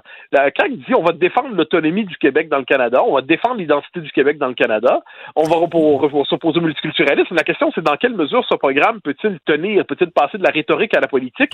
Les événements sont peut-être en train de faire un peu de mal au programme caquiste. Beaucoup de gens euh, sont déçus de la CAQ euh, en se disant, ben, on pensait que c'était un parti un peu plus à droite euh, au point de vue économique, puis on voit que c'est un parti très interventionniste qui, bon, ressemble à tous les autres partis dans, sa vision de l'économie. Est-ce que tu es d'accord avec ça? Ben, euh, je dirais qu'il y a, que ceux qui voulaient, qui s'imaginaient la CAQ dans le rôle d'un parti dit de droite, euh, qui ont pu le- l'espérer dans ce rôle-là. C'est de centre droit au sens où c'est pas un parti qui est dans la culture euh, du progressisme obligatoire euh, sur les d'ailleurs, sur le temps passant. Le gauche droite aujourd'hui se joue davantage sur les questions culturelles que sur des questions économiques. Donc c'est un parti qui qui, sur les questions culturelles, on le voit son refus de, céder devant la théorie du racisme systémique, on pourrait classer ça centre droit si on était à tout prix. Mais sinon, François Legault n'a jamais été un libertarien, n'a jamais été un ultralibéral. François Legault a toujours été un homme du modèle québécois, un pragmatique du modèle québécois, un homme de centre droit. C'est un nationaliste économique, François Legault. Donc c'est comme si je vous disais, que je, je suis déçu que Philippe Couillard n'ait pas fait l'indépendance du Québec. Bon, OK. Mais euh, François Legault, c'était, ça n'a jamais été son créneau, ça n'a jamais été son, euh, son orientation. C'est un homme d'affaires, c'est un homme qui sait c'est quoi le milieu de l'entreprise, c'est un homme qui aime l'économie, mais ce n'est pas un adversaire historique du modèle de ce qu'on appelait le modèle québécois. On sait que le piton de la CAQ a avalé euh, l'éléphant de la DQ. Que- Qu'est-ce qui- qu'est-ce qui reste de la DQ dans la CAQ? Ben, beaucoup de choses quand même. C'est-à-dire, contrairement à ce qu'on dit, il reste d'abord et avant tout le nationalisme. Il y avait plusieurs éléments là DQ, on s'entend. Il y avait effectivement euh, une droite qui se voulait décomplexer, mais il y avait aussi fondamentalement le créneau de Mario Dumont. Qu'est-ce que c'est? C'est un nationaliste qui se définit sur le plan de, la culture et de l'identité québécoise davantage que dans la rhétorique social-démocrate. C'est un nationaliste qui est conscient de la réalité de ce qu'on appelle la majorité historique francophone. C'est un nationaliste qui est capable d'assumer l'identité québécoise. Bon, mais ça, François Legault, euh, je dirais, le fait politiquement, il le fait avec, l'on, euh, avec la, loi 21 et pas, euh, pas seulement. Euh, sa base électorale, c'est pas, c'est- quand même pas sans lien. Je veux dire, euh, c'est ancré dans la majorité historique francophone. Ensuite, ensuite, euh, si on souhaite que la CAQ soit quelque chose comme l'expression politique d'un courant euh, de droite économique, ben, c'est simplement qu'il y a eu erreur sur la personne. Ça n'a jamais été le créneau de François Legault, mais, mais sur le plan, euh, ça, de ce qui représentait la DQ, c'est-à-dire globalement un, parti qui peut pousser l'autonomie jusqu'à la souveraineté, mais qui fait pas de la souveraineté un absolu, ce qui est à peu près sa position au référendum de 95. J'ai l'impression que ça ressemble beaucoup à ce que ressemble la CAQ en ce moment. François Legault, quand on lui pose la question l'autre fois, euh, pensez pas que le Québec devrait être souverain, et sa réponse c'est pas non, c'est les Québécois en sont pas rendus là. Euh, donc la question que je me pose, que je me pose souvent, c'est quand, parce que ça va arriver, ça c'est l'erreur du pari caquiste est là, quand va- et François Legault va se rendre compte que la- même la loi 21 est brisée, va, va se faire briser.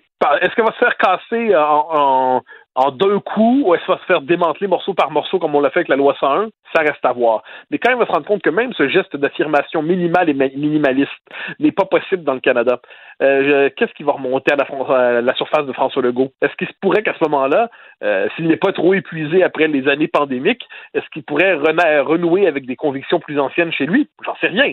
Mais ce qui est certain, c'est que le pari caquiste, qui est celui de l'autonomie dans le Canada, est un pari qui dépend de la bonne foi du Canada. Or, le Canada, le régime canadien, lui, considère que le Québec a déjà trop d'autonomie, exagère avec son autonomie, et puis abuse de son autonomie quand il y en a, avec on quand- sur des questions d'identité. Donc moi, je pense que c'est la, complexité du pari caquiste. Mais comment tenir ensemble dans, un- dans le même parti? Simon Jolin Barrette, des attachés politiques qui viennent clairement du Parti québécois, puis de l'autre côté des ministres affairistes fédéralistes pour qui le nationalisme québécois c'est toujours un peu indécent. Euh, François Legault, il parvient avec une personnalité forte. Mais le jour où François Legault, imaginons que François Legault ne soit plus là comme chef, euh, je ne vois pas comment tenir ensemble ce parti sans l'autorité de François Legault. Donc de ce point de vue, la question, pas maintenant, François Legault disait récemment que dans dix ans, ils verraient peut-être même encore là. On verra. Mais ce qui est certain, c'est que si la CAQ s'est pas développé une identité plus forte comme parti au-delà du chef qui incarne sa doctrine, eh ben là, il y aura des, Ben, des tout à fait. Mais moi, moi, moi, je pense que les gens s'associent à François Legault, pas nécessairement à la CAQ. François, c'est plus, euh, c'est plus des legaultistes, tiens, que des caquistes, les Québécois. Euh, merci d'ailleurs. euh, J'invite les gens à lire euh, ton, te- ton texte d'aujourd'hui. Le, le titre est assez clair. Là. Trudeau, le traître. Un excellent titre, excellent texte. Merci beaucoup, Mathieu. On se reparle demain. Merci, bonne journée. Bye bye. Pour une écoute en tout temps, ce commentaire de Mathieu Bocoté est maintenant disponible dans la section balado de l'application ou du site cube.radio. Tout comme la série podcast de Mathieu Bocoté, Les idées mènent le monde. Un balado qui cherche à mettre en lumière, à travers le travail des intellectuels, les grands enjeux de notre société. Pendant que votre attention est centrée sur cette voix qui vous parle ici, ou encore là, tout près ici, très loin là-bas, Celle de Desjardins Entreprises est centrée sur plus de 400 000 entreprises partout autour de vous. Depuis plus de 120 ans, nos équipes dédiées accompagnent les entrepreneurs d'ici à chaque étape pour qu'ils puissent rester centrés sur ce qui compte, la croissance de leur entreprise.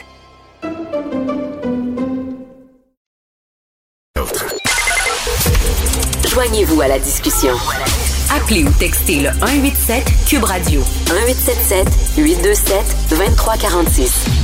Alors, c'est l'ami Vincent Dessureau qui est en studio, puis euh, il est très déçu parce que toi, tu verrais Patrick Roy. Ben oui, je sais que ça circule un peu, mais je me dis pour- pour- pourquoi euh, je suis content pour euh, le, le Dominique là, qui a repris la, la- qui remplace Claude Julien, mais je- je- il faut, il c'est inévitable que Patrick va être coach du Canadien éventuellement. Pourquoi pas le faire là, en pleine COVID, ça va faire du bien à tout le monde. Au pire, vous le congédierez, mais tu sais, on perd rien. Là. Euh, Patrick, qui nous amène à la coupe, puis tout est beau. Mais pourquoi Euh, ils disent non à Patrick d'abord? ben, c'est compliqué. Là. Il y a de la politique. euh, et euh, pense que Patrick Bon. doit émettre ses conditions aussi, mais à mon avis, c'est. il faut, message faut est que ça, lancé. faut que ça arrive. Et pourquoi pas cette année? Parfait. Le Bon. message est Le lancé. message est lancé. Euh, on envoie ça à M. Bergevin. Oui, Euh, tu connais mon expertise aussi dans le sujet, là. Alors, euh, oui, oui. C'est c'est à moi qu'il faut faire confiance. tu veux nous parler d'équipement militaire? Ouais, un mot là-dessus, c'est que cette nouvelle-là est sortie à peu près une heure. là, comme quoi, as-tu hâte, Richard, qu'on ait de nouveaux navires de guerre canadiens et militaires? Ah, ben, tellement. Hein, pour pouvoir aller comme ça patrouiller dans l'Arctique. Je suis sûr qu'en plus, on, va- on a, on a fait un bon deal. Oui, c'est ça. À date, non, parce que le directeur parlementaire du budget vient de sortir là, ce matin un, bon, un rapport où on évalue le programme là, pour acheter 15 nouveaux euh, navires, des frégates pour la marine canadienne. Le contrat au départ, c'était évalué à 26 milliards de dollars. Mais là, évidemment, comme tout contrat, et particulièrement dans le monde militaire, ça a monté, ça a monté. Et là, la nouvelle évaluation du directeur parlementaire du budget, c'est 77 milliards. De 26 De à 26 à 77. 77. Là, on, écoute, on a perdu le contrôle des dépenses. On dit euh, ça pourrait pratiquement pas être en bas de 7 77 milliards 300 millions. Euh, et euh, les premiers navires, euh, 2031. 2031. 2031, dans 10 ans. Et, euh, et ça, OK, mais là, ce ne sera pas 67 milliards. ça va ben non, 100 c'est milliards. ben exact, ça va être 2036. ou- et je me demande dans le milieu, déjà dans nos grands travaux là, au Québec, au Canada, on perd souvent le contrôle. Jamais quand même ou presque à des niveaux comme dans le militaire. tu as vu le dossier des, des jets là, pour remplacer les F-18 canadiens. On est encore là-dedans. Là, on n'a pas trouvé puisque toutes les options coûtent des fortunes. Ben, à chaque fois, on, on essaie de développer un nouvel avion moins cher. Ben, à chaque fois, c'est l'inverse qui se produit. Qu'est-ce qui se passe dans le milieu militaire? Je comprends que c'est Bon, toujours des nouvelles technologies. Tu essaies d'être en avance. Mais nos navires là, au Canada, on n'a pas besoin de bateaux furtifs. euh, Fait que là, là, complètement fou. si les troupes mongoles veulent nous envahir, c'est là qu'il faut qu'ils le fassent. Là, on va avoir une faiblesse là, pendant les, dix- les dix prochaines années. Puis je comprends que la question de l'Arctique, c'est important qu'on ait des navires canadiens parce que pour notre souveraineté dans l'Arctique, qui, qui, est querellée avec le Danemark la Russie, c'est quand même compliqué ce secteur-là. Il faut avoir, faut avoir des navires quand même d'une certaine qualité. Mais là, 77 milliards, euh, une explosion de coûts, je pense qu'il y, a- qu'il y a matière à s'inquiéter euh, là-dedans et d'attendre. Et si on se fie à Manon Massé, 2031, Richard, on va être tout sous l'eau. Alors, c'est quand même important. Là-dessus, ça va être quand même important qu'on ait des navires pour juste faire Montréal-Québec. Alors, euh, je, je suis étonné de ce dépassement de coût-là parce qu'habituellement, au Canada, on. Mais là, on est- n'y est écoute, pas, on est- on est, pile poil. comme sur le tra- futur tramway de Québec. Là. Pas, Pouf! pas Dessus. plus.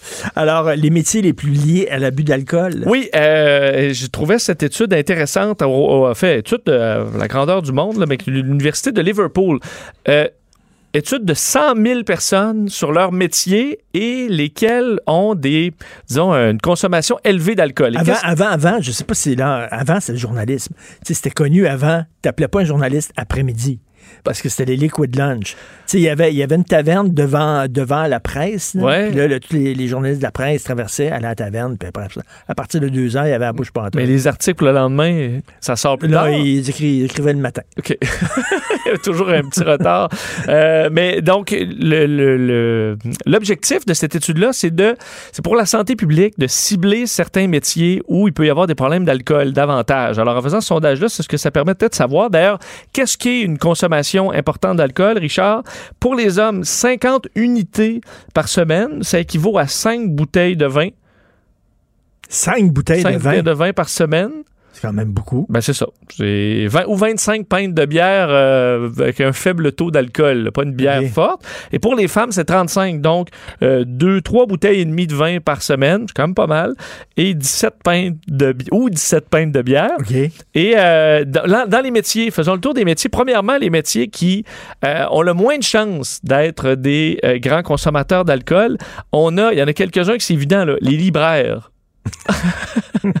les libraires de vous êtes de la tisane autres. tisane oui au pire tu laisses ta poche plus longtemps quand tu veux être plus plus olé olé Euh, les euh, les comptables euh, infirmiers, infirmières, les professeurs. Ça, je suis surpris. On a toujours les professeurs le soir à bout. Ils, Non, non, mais ils ça cale du vin Les rouge. profs, Ça, ça tue des gitanes.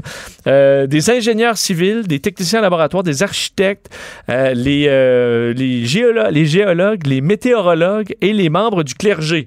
Alors ça, ce sont eux qui ont le moins de chances de boire trop d'alcool. Dans ceux qui risquent d'en boire le plus... Est-ce que tu as la liste des, des métiers où tu as le plus de chances de, de voir, Oui. de, de- de voir des pédophiles? non. Le clergé, C'est peut-être? Ok. c'est pas, pas, pas là-dedans. Les Mais- métiers les plus liés à l'alcool. Les plus liés à l'alcool, honnêtement, la liste est plus longue. là. Ça part déjà mal. Euh, Il y a beaucoup dans le domaine de la construction. Les plâtriers. Les En- plâtriers. Entre autres, les plâtriers. Pourtant, les tireurs de joint, moi, je pensais que c'était plus la ils sont là, ils sont là, les tireurs de joint, euh, les maçons, ceux qui posent de la brique, ceux qui font des planchers, ceux qui font des toits, ceux qui font de la construction sur, le- sur euh, la route, les plombiers, les électriciens. Euh, également, en dehors de ça, les gens qui travaillent, les, en fait, les barman. Bon, ça, on n'est pas très surpris. Euh, les gens dans le monde du sport et des voyages aussi, vous êtes là-dedans. Ceux qui sont mécaniciens ou débosseleurs, c'est là également. Euh, les euh, peintres, décorateurs, les vendeurs dans des euh, magasins au détail, les, euh, ceux qui font des structures d'acier, les euh, esthéticiennes ou esthéticiens. euh, les euh, gens qui travaillent dans la restauration, les chefs, Ouais, les, les, gens qui cuisiniers. travaillent en restauration, c'est sûr. C'est sûr, à mon avis, c'est dans les. chef, euh, cuisinier, il y a énormément. Les structures d'acier. Oui. Et euh, d'ailleurs, dans les cuisiniers, souvent, tu sais, Les journalistes sont pas là? il n'y a pas de journalistes là-dedans, pas de médias. Euh, les travailleurs de la poste sont là. les journalistes également. qui vont dans des premières, puis tout ça, des galas, blablabla, il y a tout le temps de l'alcool, des petits... euh, des- Mais il faut croire qu'on a appris à se gérer au fil des, au fil des ans. Et euh, effectivement, dans les cuisines, moi, je trouve- Politiciens, politiciens, ça boit en crime. Ah ouais. Plus qu'un tireur de joint? Ah, un politicien, là, il y, en- il y en a une gang de biberons là-dedans. Mais dans là. les partis, euh, c'est lesquels qui boivent le plus? Avait les, les libéraux avaient la réputation de faire des, euh, d'être des party animals. Quoique le, le PQ aussi avec la bière. Puis Québec solidaire, euh, PQ, sûrement que ça... Ah non, ça boit en maudit dans le milieu de la politique. Il y en a de la coupe rose, là. Tes voix, là, ils ont toute la face rouge. là. Voyons. Controverse alimentaire en France. Oui, euh, rapidement, en France, je sais pas si tu as vu cette histoire, le maire de Lyon, comme des villes, euh, donc des capitales de, la, gastronomie en France. Grégory Doucet, le maire, c'est un écolo, écolo pur et dur. Et là, euh, dans une décision extrêmement controversée qui fait jaser dans toute la France, il a décidé que pour un temps limité, toutes les écoles dans sa ville, on allait retirer la viande euh, du menu au complet. On laisse du, du poisson de temps en temps, mais on allait offrir un menu unique sans viande pour tout le monde. Ça a causé euh, une immense controverse parce que là, il y a des manifestations de tracteurs, puis de vaches, puis de, euh, de, de- de chèvres un peu partout dans, dans les rues. Euh, parce que d'ailleurs, le lobby fermier est quand même assez fort là-bas. Et ce que le maire dit, c'est que c'est trop compliqué avec la COVID, vu qu'on a des restrictions tellement strictes, on peut pas offrir deux menus. Alors, on s'adapte. Comme il y en a qui sont végétariens, euh, qui mangent pas de viande, ben, c'est plus simple d'offrir un repas sans viande à tout le monde. Question qu'il y ait juste un repas et que ça permet. Oui. Sinon, on peut pas servir tout le monde. Mais tu sais, je me sais pas si tu te souviens de ta cantine à l'école, mais tu sais, tu peux avoir une platée de ragoût de boulettes puis un- une platée latte de ragoût de tofu, puis c'est quelle louche tu prends, là? Est-ce que c'est oui, vraiment plus long? J'en doute un peu de la théorie c'est de le chef Grégory Gros. Lot qui faisait la bouffe. Avec du crastillon. Un bon crastillon, mais bien dégorgé. Bien, toujours bien dégorgé. oui. Merci. Tu avais un troisième sujet. Garde-le pour vendredi. Absolument. Merci beaucoup, Vincent. Martino, souvent imité, mais jamais égalé. Vous écoutez Martino. Cube, Cube Radio. Alors, Antoine Robitaille qui est avec nous, on va se parler rapidement parce que tu as un invité de marque. Tu parles de hockey, bien sûr, avec Régent Tremblay. Oui, on peut pas parler d'autre chose avec Régent Tremblay. Hein? Non, non, c'est des blagues. Mais ce matin, on peut pas parler d'autre chose. c'est ça Mais, pose-lui la question. Claude parce que Julien Viré, là. Vincent Dessureau, il veut que ce soit Patrick Roy qui soit entraîneur. Pose-lui la Je, question. je l'ai suggéré à Jean-Charles Lajoie hier, puis il a comme euh, évité la question. Je suis Ah, revenu, ouais? puis il voulait pas en parler, on dirait. Je sais pas. Comment ça se Il y a fait? des choses que je comprends pas, je pense, euh, avec le hockey. Mais... mais on va en parler, ça va être intéressant. Puis on va parler aussi, évidemment, encore du tramway. Mais là, c'est-tu avec qui? Avec qui? Avec Enrico Ciccone, qui est critique Oh! libéral en matière de transport. Alors, tu peux être sûr que je vais y en pousser une sur le hockey. Ben aussi. oui, c'est sûr et certain. Ancien joueur du Canadien.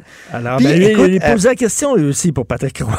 Ben oui. Puis je parle à Graham Fraser aussi, ancien correspondant du Maclean's euh, ici à Québec à l'époque euh, de la victoire du Parti québécois. Ah, Donc, il- on parle ça, de ça Trudeau, bon. euh, Trudeau, comme dirait, comme dirait Mathieu Bocoté, euh, Le commis une traître. sorte d'acte de traîtrise. hein? Oui, oui, c'est ça. Ben, ça va être très intéressant. On t'écoute. Euh, moi, je remercie ici à la recherche Carl Marchand et Maude Boutet euh, pour la console réalisation Jean-François Roy et bien sûr Sébastien Laperrière, le gars de Trois-Rivières. On se reparle demain à 8 h. On écoute Antoine Robitaille.